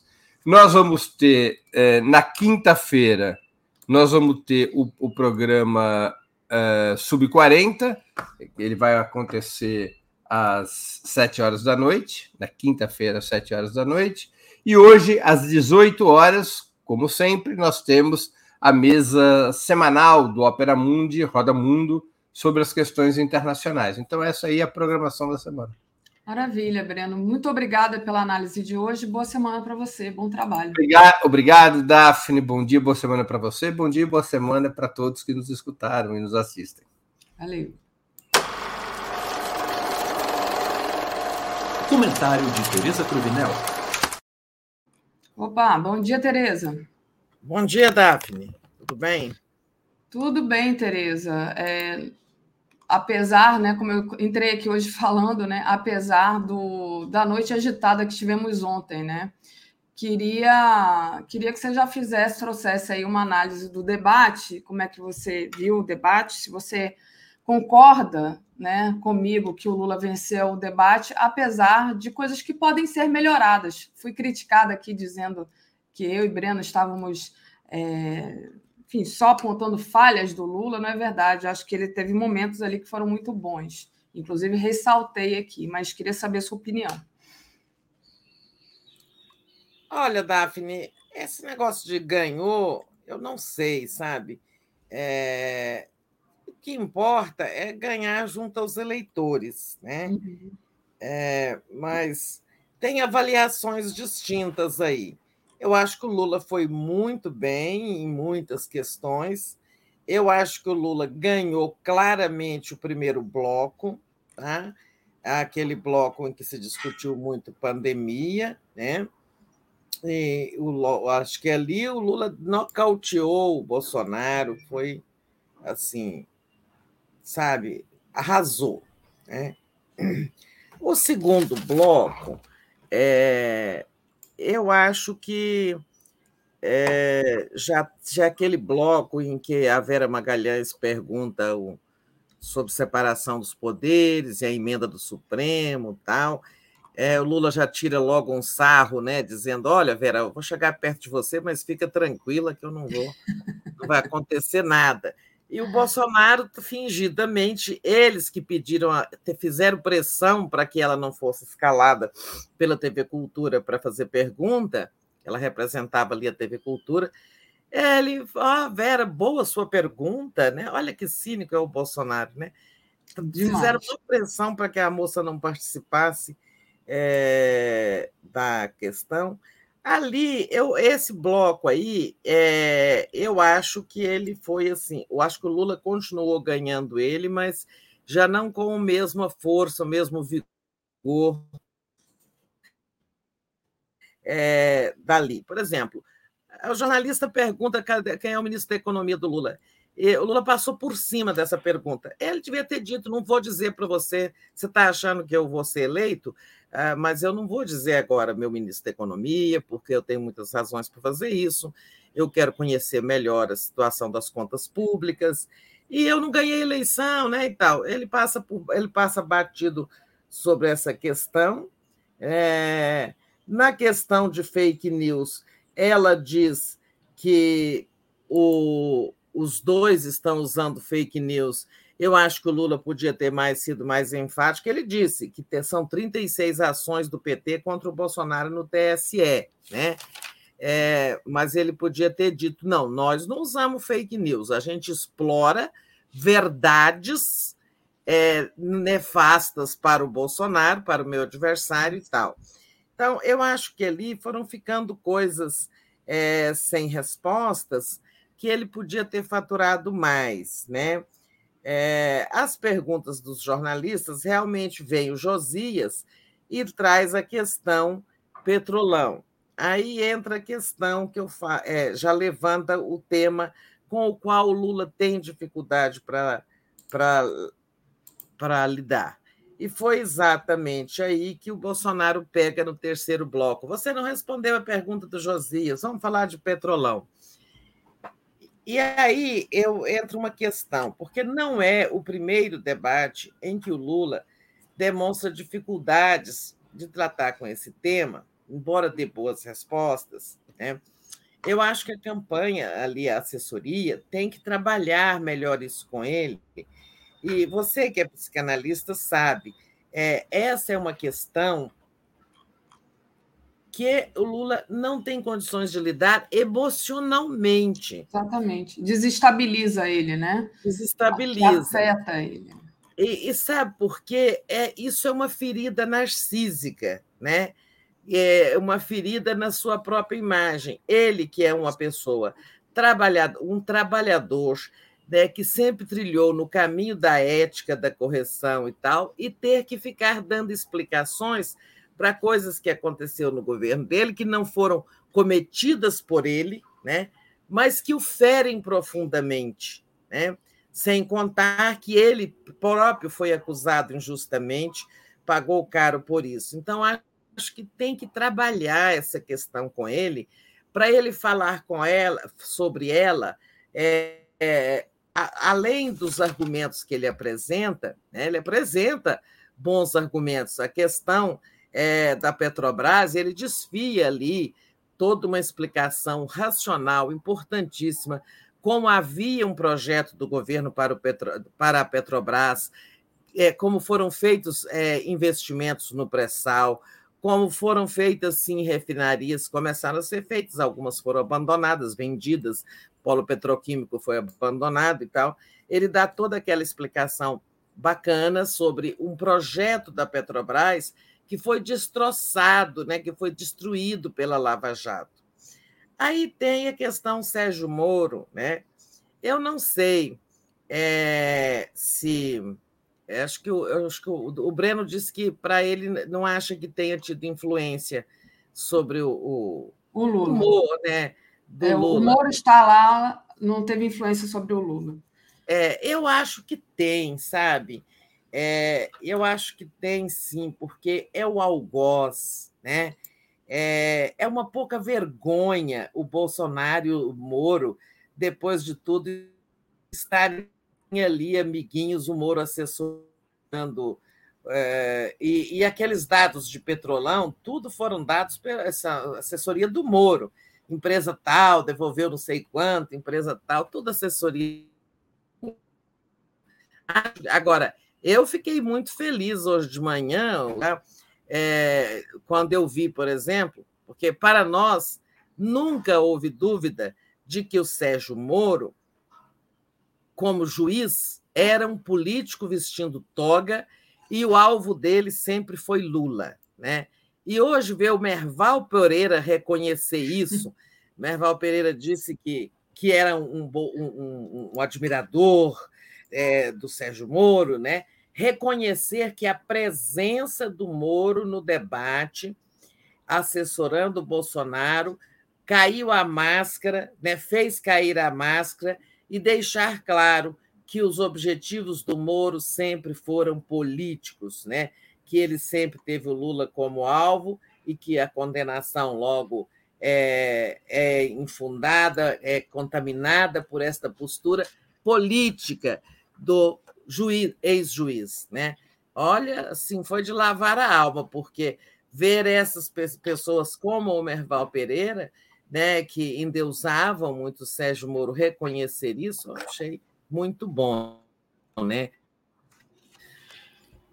Embora, assim, é, é, acho que hoje o Brasil disso, né? O Brasil tem consciência de que o Moro é, perseguiu Lula, foi um juiz para toa, né, gente? Quando o Supremo declara parcial, é, as evidências de agiu com a, né, com motivação política, traindo a própria toga. Tereza. Traindo o juramento de um Tereza, tá, tá ruim a sua internet, está travando muito para mim. É, queria até um feedback aqui do pessoal que está assistindo a gente, para me dizer se a Tereza está travando para todo mundo ou só, só para mim. E acho que é para todo mundo mesmo, está travando. Tereza, vou pedir para você sair e voltar rapidamente, é, que realmente agora estava ruim desde o começo, mas agora não está dando para escutar o que você está falando. Tá, travou a imagem, depois travou o tá. som. Sai um pouquinho, enquanto isso eu vou lendo aqui, tá? É, deixa eu agradecer a todo mundo que se tornou membro aí do YouTube. Teve até uma pessoa que eu acabei perdendo o nome dela, mas eu agradeço aqui a Vera Cecília Frossar, que se tornou membro. Então, faça como a Vera, que se tornou membro. Eu até anotei o nome da, da, pessoa aqui, mas acabei perdendo onde que eu anotei, gente. É tanta coisa que a gente tem que ver aqui. O Euclides Roberto Novaes diz que as questões dos jornalistas foram pró-Moro. O Armando Marangoni. É, ah, ele reclamou aqui, obrigado pelo apoio, reclamou aqui é, do, de, de sons e tudo. É, gente, a gente faz o que pode aqui para não ter interferência. Mas obrigado pela contribuição e a gente vai ficar atento. Sérgio Teixeira, os jornalistas pareciam que foram ameaçados pela milícia bolsonarista, como a Vera Magalhães, que estava trêmula aparentando uma arma apontada em suas costas. Eu acho que não foi isso, não. Acho que elas, todos os jornalistas me pareceram muito nervosos, mas eu acho que por conta da importância do momento histórico que a gente está vivendo, sabe? Da importância de você estar tá ali fazendo pergunta aos dois candidatos, enfim, são jornalistas experientes mas eu, é, enfim, atribuo a esse, esse nervosismo, não a nenhuma ameaça, mas sim ao momento que estamos vivendo, porque de fato é um momento decisivo, né? Marcos Gama pergunta se o PT recebeu orçamento secreto. A Vermelho Pimenta, Daphne tem razão, igualaram o Lula ao Bozo. Exatamente, eu acho isso desonesto não dá para igualar a campanha do Lula e do Bolsonaro. Isso é inadmissível. Né? Em pleno 2022, gente, com tudo que a gente está vivendo, com tudo, todas as mentiras deslavadas que o, que o Bolsonaro é, é, propaga por aí, que a campanha do Bolsonaro propaga, eu achei assim, a, o jeito que a Patrícia Campos Melo colocou a pergunta, para mim, foi injusta. Pat, Priscila Pressoto responde alguém, não sei se quem ela está respondendo, dizendo que ela tem psicóloga. E o Euclides diz que está comigo. Esse jogo faz diferença sim no conjunto. Ah, esse aqui eu já tinha lido. Deixa eu ver se Tereza voltou. Tereza ainda não voltou. Mas, enfim, gente, é isso. Eu fico é, pensando é, que não dá, nesse momento que a gente está vivendo, né, que a civilização contra a barbárie, as pessoas adoram repetir isso, dizer que há, é, tem fake news dos dois lados. Não tem.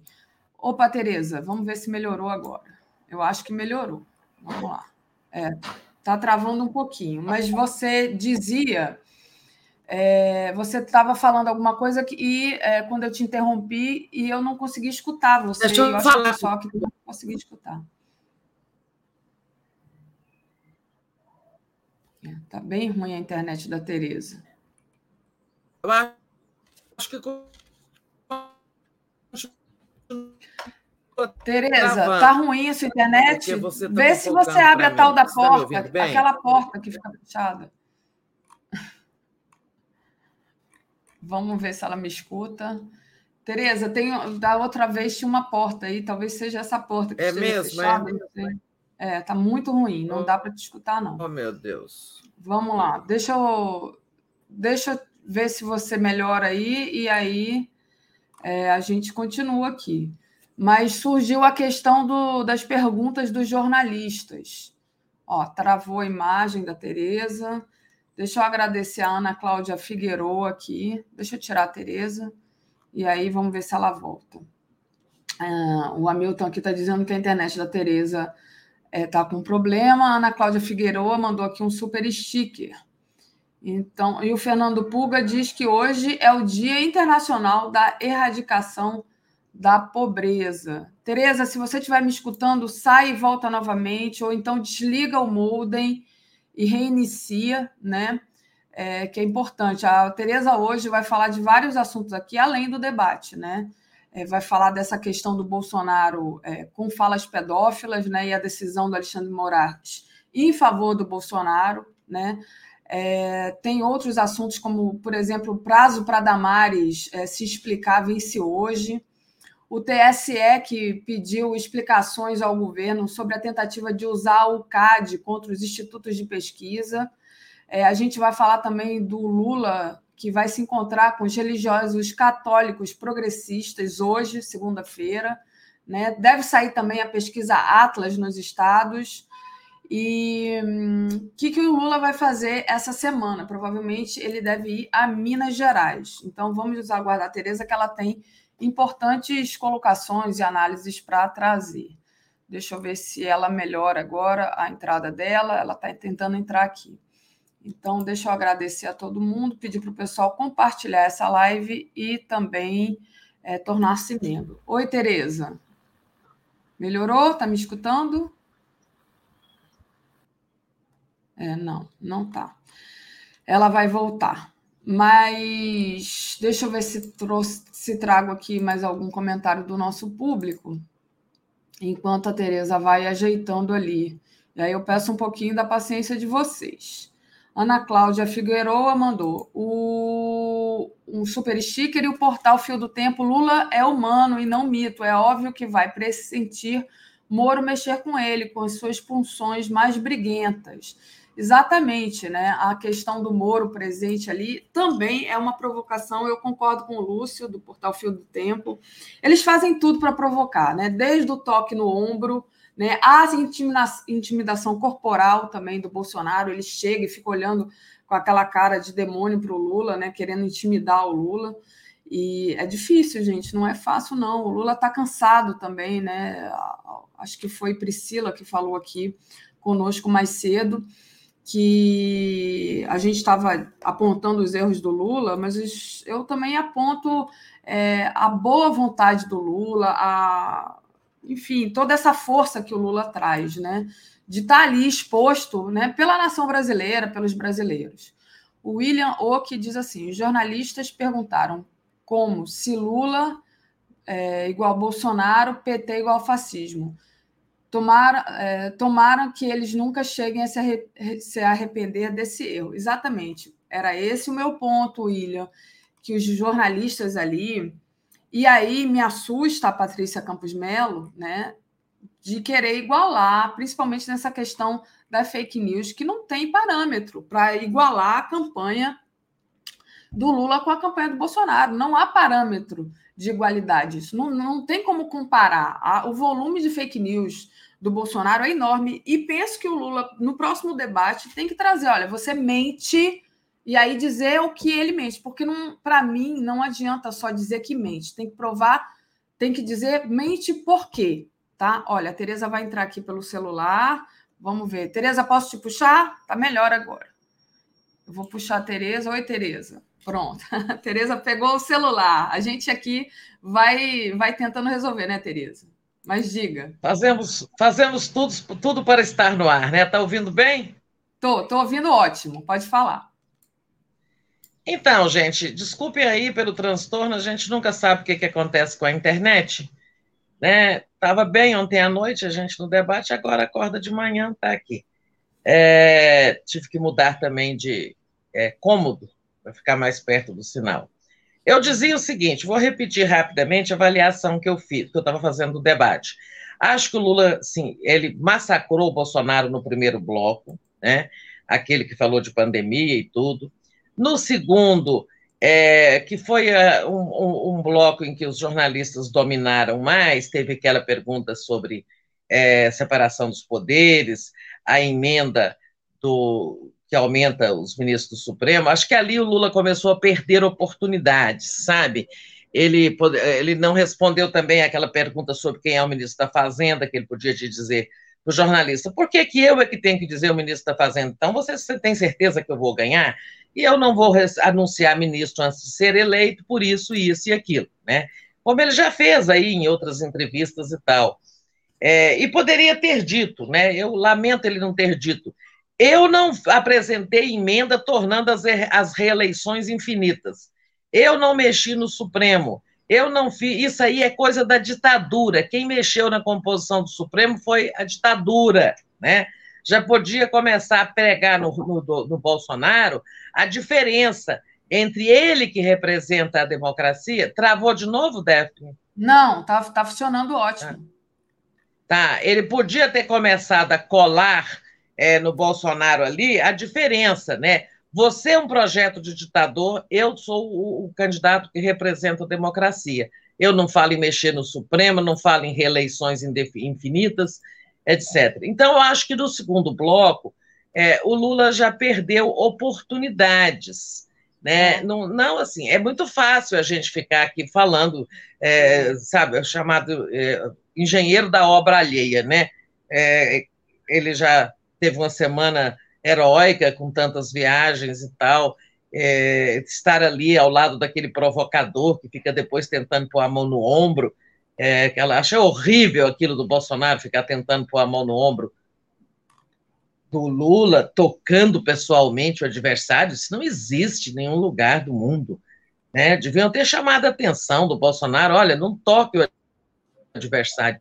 Até porque um sujeito desse, você vê que o Lula se esquivava, sei lá, que ele vai me dar um tapa na cara, né? Sabe? O Bolsonaro é, é uma pessoa imprevisível. Enfim, o Lula perdeu força no segundo bloco, e aí entra aquela questão, eu já tinha dito, mas que eu acho que as pessoas estavam com esse problema de ruído aí, que eu dizia, Daphne, você que é psicanalista, sabe que o Lula está com uma dificuldade emocional, já teve em outros debates, de lidar com o tema corrupção. Embora ele tenha apresentado muito claramente, muito é, é, competentemente o projeto da Petrobras, a Petrobras estava com uma dívida de 300 milhões porque investiu no pré-sal contra as desconfianças de todo mundo, fazer refinarias, fazer tudo para que a gente fosse um exportador de derivados de petróleo e não um exportador de óleo cru, como é hoje no Bolsonaro, é, já começou no Temer, né? Ele explicou tudo aquilo e falou: olha, se houve corrupção, o Lula tem que falar se, parar de falar se houve, ele tem que dizer: houve corrupção por parte de diretores que eu indiquei por razões técnicas, mas se corromperam, foram investigados porque nós permitimos, criamos instrumentos como a lei Portal da Transparência e a Lei de Acesso à Informação, a autonomia da Polícia Federal, aquilo tudo que ele sempre fala. E pronto, é isso, acabou, né? É, eu acho que ali aquilo tirou, a, assim, sabe, a, turvou a racionalidade do Lula, que vinha tão bem. É, eu acho que ele perdeu essa força no terceiro bloco, e acho que ele perdeu o terceiro bloco, sabe? Acho que ele ganhou os dois e perdeu esse terceiro, porque se perdeu naquela coisa de, de corrupção, o Bolsonaro insistindo, insistindo no petrolão, o Lula arranjando rotas de fuga, mas que não emplacaram, como falar de salário mínimo, vamos falar da questão ambiental e tal. É, e, sobretudo, Daphne, eu, eu acho assim, é, é, fácil né, ficar falando eu teria feito isso, eu teria feito aquilo, Sim. mas o Lula é, perdeu aquele tempo, vocês já comentaram aqui com outros, é, aquele tempo que depois deixou o Bolsonaro falando sozinho ali quase cinco minutos, fazendo discurso. E, sobretudo, na a, a, as considerações finais, né, o Lula deixou duas coisas, de fazer duas coisas, né? Primeiro, de atacar aquelas, aqueles pontos, compromissos que o Bolsonaro fez, até quero ouvir aquele pedaço, que é tudo que existe de mais ruim, né? Quando ele fala, ah, ele enumera o que, que é o governo dele, o que, que ele quer, que é aqueles compromissos que ele faz é, de contra é, pela família, pela segurança, pela é, pela autoridade, né? Faltou pouco falar assim, bandido bom, bandido morto, coisas assim. É, aqui, é, e, e, autoritário, né? Faltou o Lula dizer no final: eu sou o candidato e falar diretamente ao eleitor, tá? Eu estou aqui com 76 anos, é, fazendo uma última campanha, porque quero salvar esse país desse autoritarismo sabe, desse despreparado, desse genocida e tudo mais. Não precisava de xingar, mas eu estou aqui para livrar o país de um projeto autoritário, de uma autocracia, porque eu represento a democracia. Eu acho que faltou isso, se preparar melhor para o encerramento e falar diretamente ao eleitor, sabe? Olhos nos olhos. Mas, enfim, é muito fácil ficar falando o que, que o Lula devia ter feito, é, não é fácil, não é fácil estar ali é, com aquela pessoa provocadora, né, com aquela pessoa é, que é repelente, né? O Bolsonaro é repelente, ainda ficar tocando no Lula e tal. É, achei aquilo tão horrível. É, em suma, é, eu acho que, sabe, tem 15 dias pela frente, o Lula está na liderança, as pesquisas agora estão mais realistas, né? Eu acho que as pesquisas estão no rumo certo agora, procurando melhorar os instrumentos de aferição, inclusive de abstenção. Então, é... e tem outro debate para frente, tudo isso pode ser corrigido. É preciso, é... eu acho que é preciso fazer um trabalho com o Lula, um trabalho de inteligência emocional para ele lidar com esse tema da corrupção, é, que, como eu dizia, é uma ferida narcísica para ele, sabe? É difícil para uma pessoa que passou tudo que o Lula passou na vida, sabe? Que jogou sempre com a ética, com a honestidade, é, em todos os sentidos, inclusive a honestidade intelectual, que o Bolsonaro não tem, né? É, não é fácil admitir que houve corrupção. Houve não dele, mas de pessoas que traíram o governo dele, diretores do MDB, do PP, né? inclusive do partido principal de apoio ao, ao, Bolsonaro hoje, que é o PP, o partido mais encalacrado no chamado Petrolão é o PP, né? Essas coisas assim, ele precisa lidar com mais ofensiva e mais à vontade com esse tema, porque ele não deve nada à justiça, porque ele sabe que, sabe, eu acho que o Brasil sabe que se houvesse corrupção com o Lula, ele não teria derrubado todas as ações. Mas ele precisa se introjetar, sabe? Introjetar. Isso não é comigo, né? E não tem problema nenhum eu admitir que alguns foram, fizeram, é, cometeram deslizes é, ou crimes de corrupção, seja como for. Eu acho isso. Agora tem, temos aí pela frente 15 dias de campanha, Lula vai a Minas, Lula vai segurar a, vantagem que ele tem. Não acho que o Bolsonaro cresceu por causa do que ele. É, sim, da ofensiva que ele tomou no terceiro bloco. Não acho que ele vai crescer por isso, nem ultrapassar o Lula, nem nada. Perfeito, Tereza. É, vou deixar você tentar e se quiser apoiar o celular, não sei se você já conseguiu apoiar, porque vai ficar com o braço cansado também de ficar segurando, né? E aí eu aproveito e leio aqui a, as mensagens. A Miriam Pereira, Pereira Ramos disse assim: Lula é um ser humano. É, esse ponto da, da Miriam, né? Eu acho importante, porque o, o problema é que o Lula é um ser humano que está ali de boa vontade, tentando discutir a política e não baixar o nível, mas ele está discutindo com um psicopata. Desculpa, gente, mas é isso.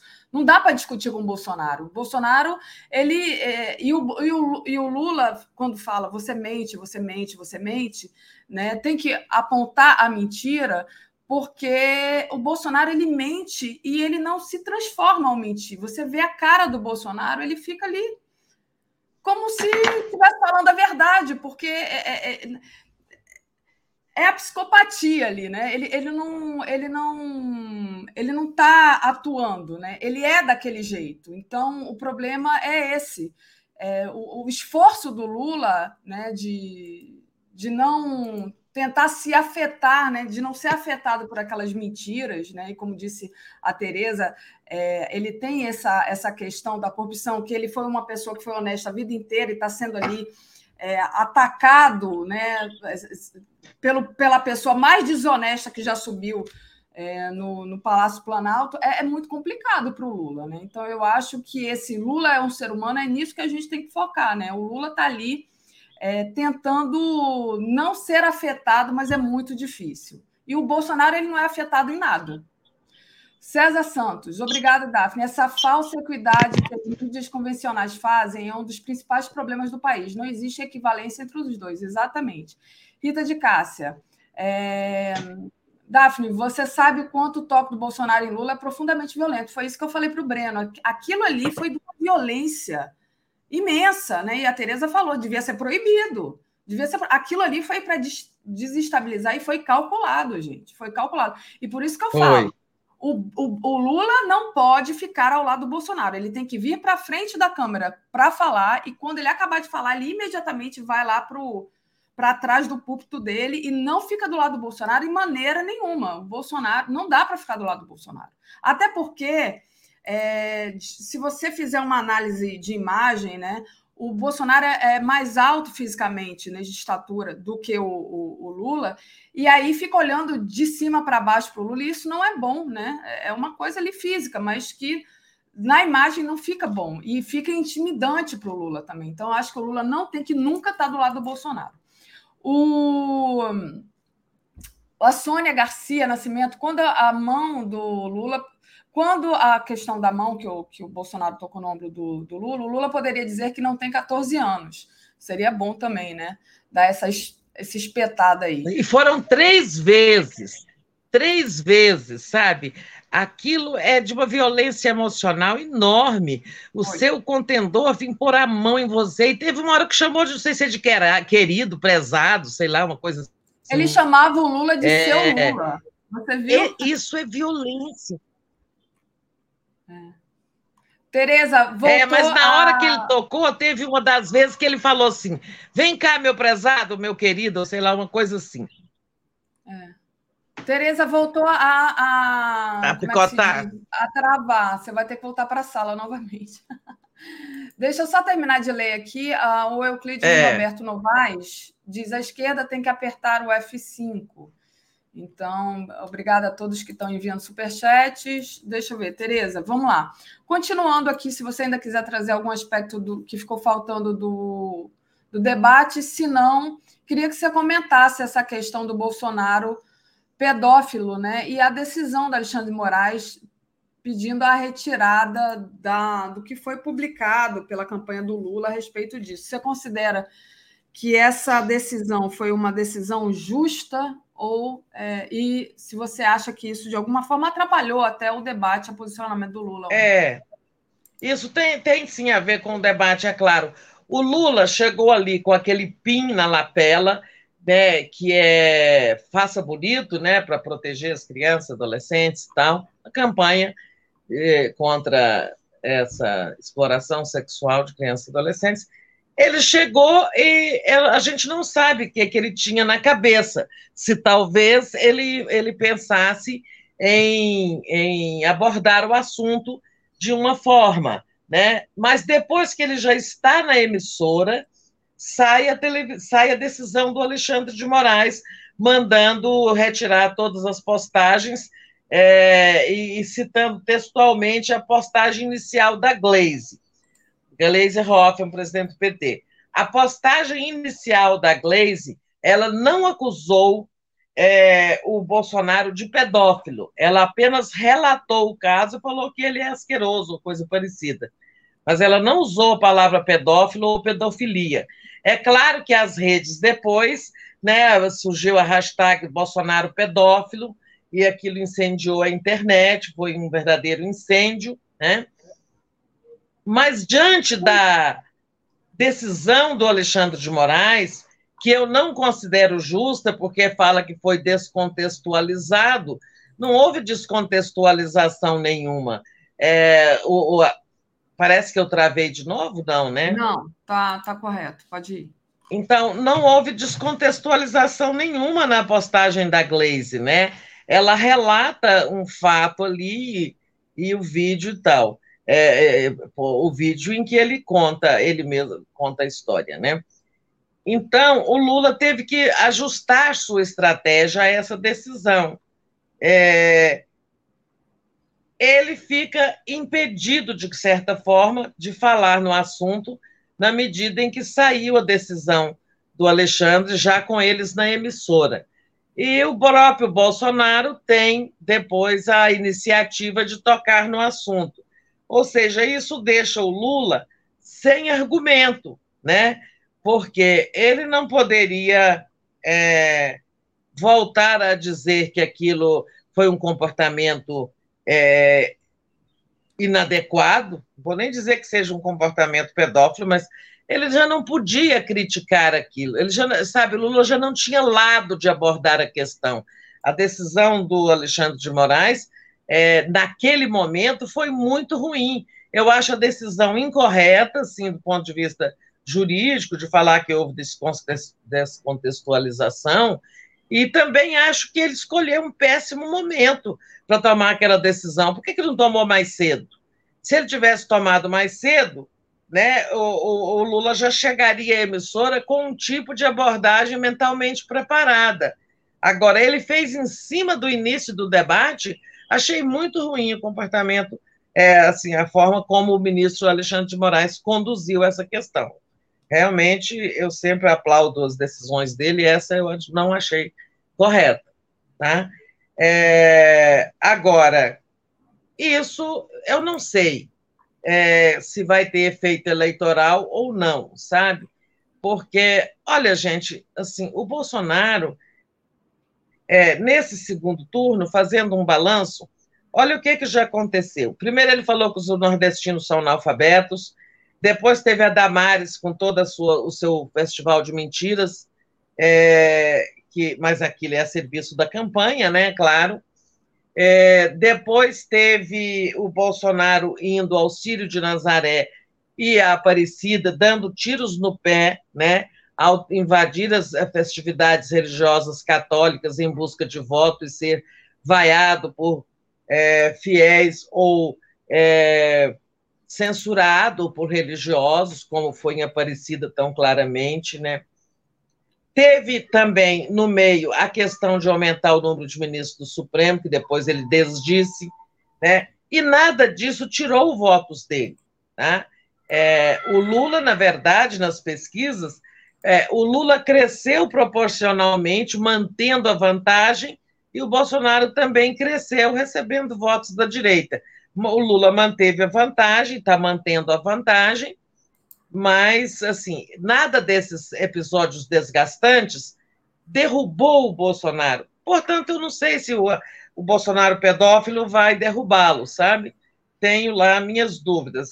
Eu acho que esse assunto vai ter, começar a perder força hoje, tá? Desconfio que hoje ele começa a perder força na internet. Certo. Tereza. Tem um recado aqui da Miriam Pereira Ramos. Meninas, vocês não acham que o Xandão irá perceber que o Bozo distorceu sua decisão em benefício próprio? A Daiane ontem, ela disse que aquela, aquela parte que o Bolsonaro no debate leu como se fosse a decisão do Alexandre Moraes, não era. Aquela, aquela leitura que ele fez foi a parte que a defesa do Bolsonaro, né, que os, os advogados do Bolsonaro tinham escrito entendeu? E, e, ele fez parecer que aquelas eram as palavras do Alexandre. Exatamente, do Alexandre. Eu também tinha lido a, a decisão e não tinha visto nada daquilo. Fiquei em dúvida. Onde que ele está arranjando isso? Aí a Dayana esclareceu que ele estava lendo defesa, né? É, ele estava lendo argumentos da sua própria defesa. Mas, é, de qualquer forma, a, a, a, a decisão do ministro é, eu achei muito favorável, muito passando pano para o Bolsonaro, sabe? Mesmo que não foi aquela. Eu li a decisão dele, mas ele fala em descontextualização, né? A decisão propriamente dita. Agora, é, eu acho que hoje começa a perder força isso. Tem, tem a impressão que isso começa a perder força. Hoje tem novos assuntos, né?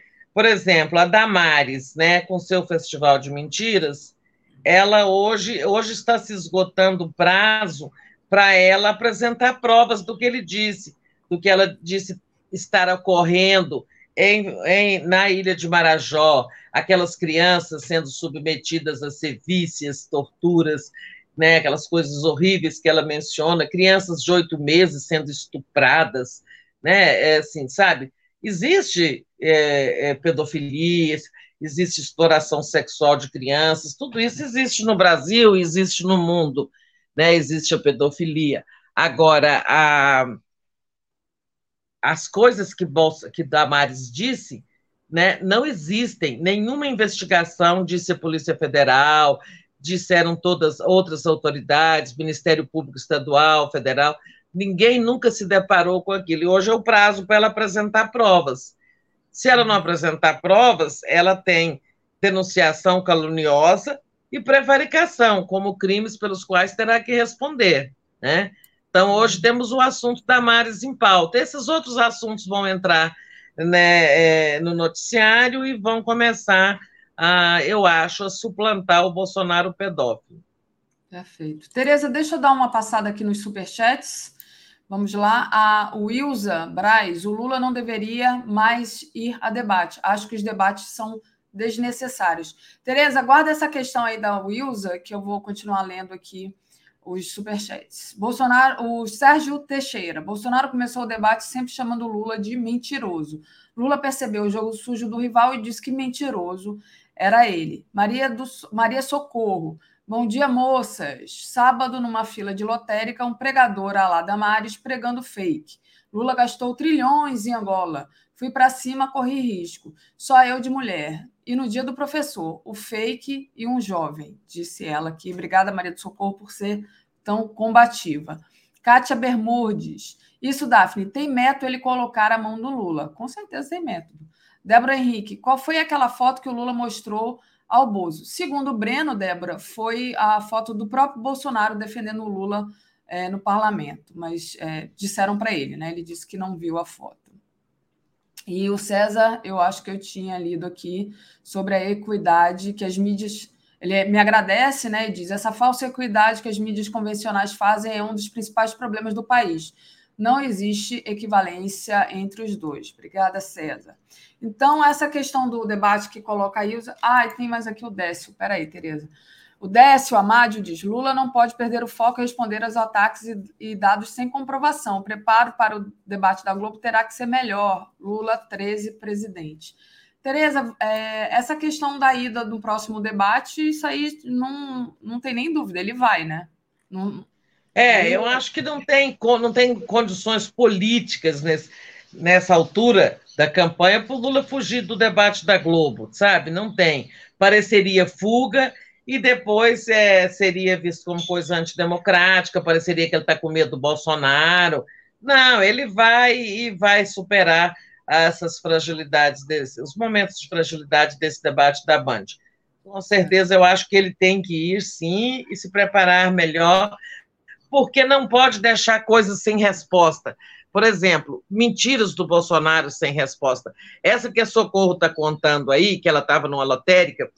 É, gente, essa coisa de BNDES, de que o Lula deu dinheiro do BNDES para Cuba, Angola, Venezuela, não sei o quê, sabe? Essa mentira da caixa preta, que é uma distorção da política de exportação de serviços do BNDES, ou seja, você financiar uma empresa que vai brasileira, que vai fazer obra no exterior, vai vender matéria-prima brasileira e inclusive levar operários gerando empregos para brasileiros, né?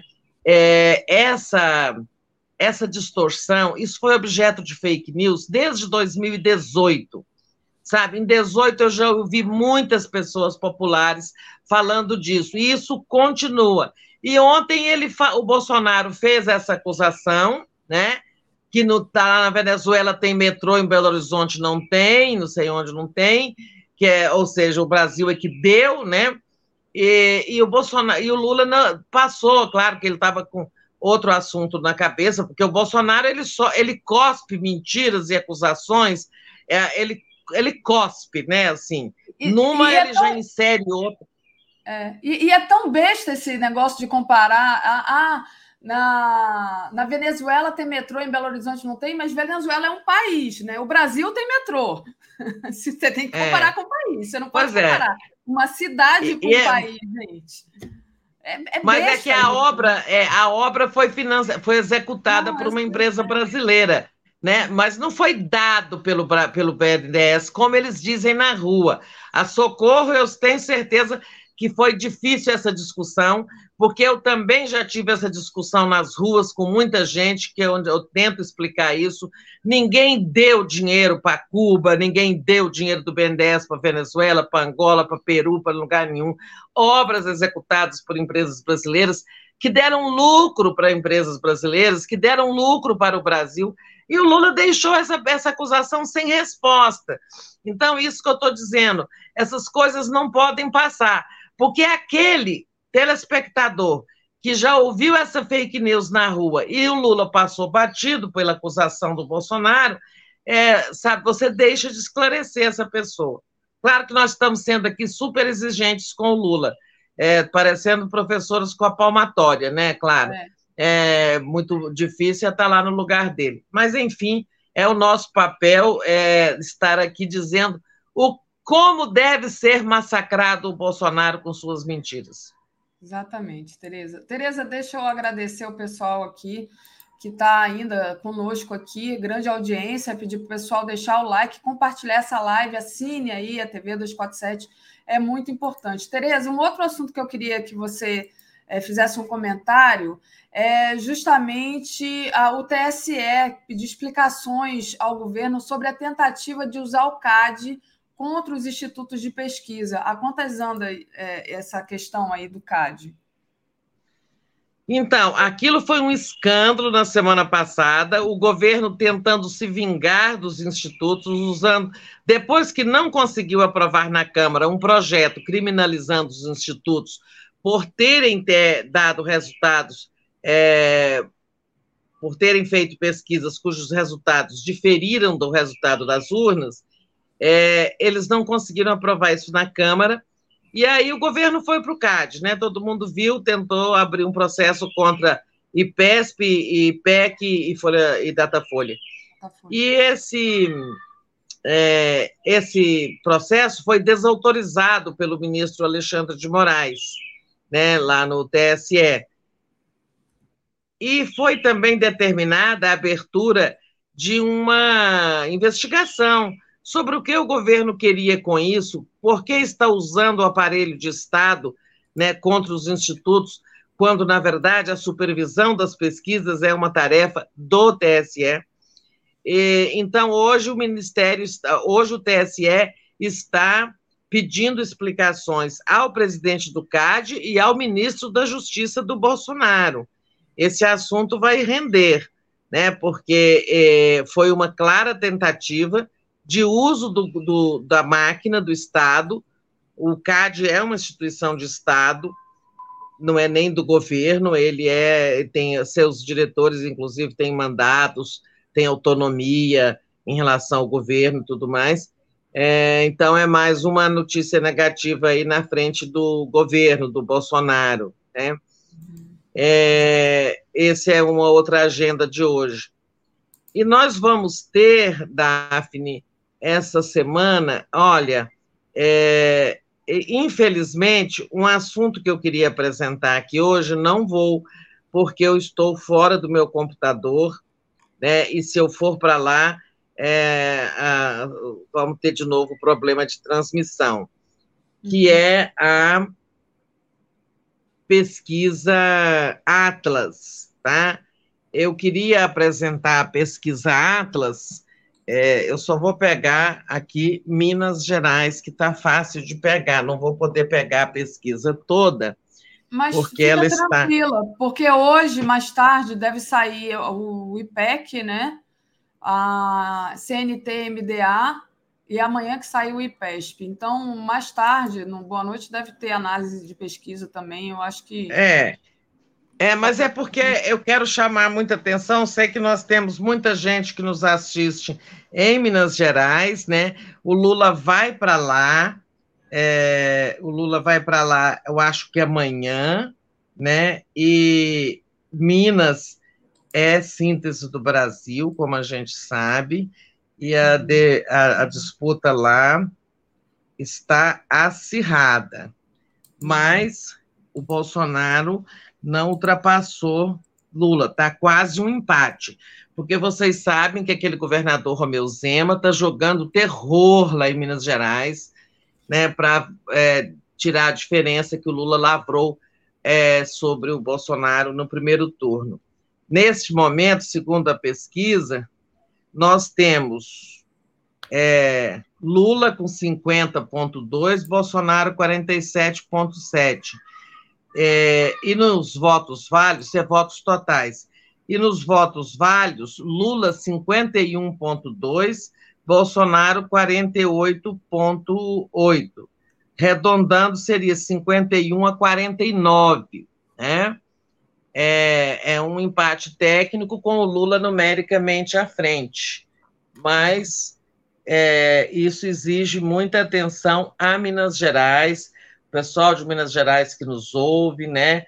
É, tem que todo mundo trabalhar para segurar Minas. E o Lula vai para lá. Vai a Montes Claros, vai a Juiz de Fora, vai a Governador Valadares, Teófilo Otoni.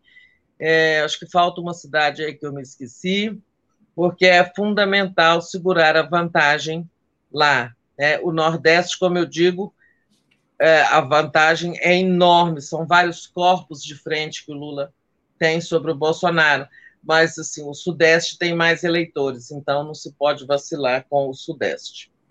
Perfeito, é Tereza.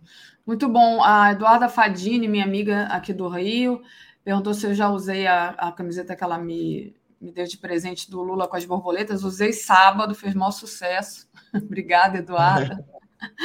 Professor Agostinho Soares mandou um superchat aqui sem mensagem. Obrigada, Agostinho. André Ferraz, curioso pela foto que Lula mostrou ao Bozo. Segundo o Breno, era do próprio Bolsonaro.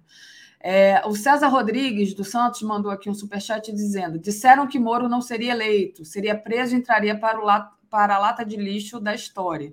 No entanto, está eleito com imunidade e sem medo ao lado do fascismo, mesmo que Lula vença essa, essas foram frustrantes. Acho que essas cenas, né? Exatamente, eu acho que isso aí afeta o Lula de uma maneira assim negativa, porque depois de tudo que o Moro fez, né? Ele está lá eleito, né? E, e ali do é. lado do Bolsonaro, Senador gente. eleito, né? É. Né? Então... é. Pois é, isso é. afeta. É claro que é inaceitável isso, né? É também uma coisa, né? Diante da história, o que ficará é que Moro comprovou, com sua própria trajetória, que ele era um juiz parcial, que ele perseguiu o Lula, que ele queria fazer carreira política e que tudo que o Lula sofreu de perseguição dele era com motivação política ideológica.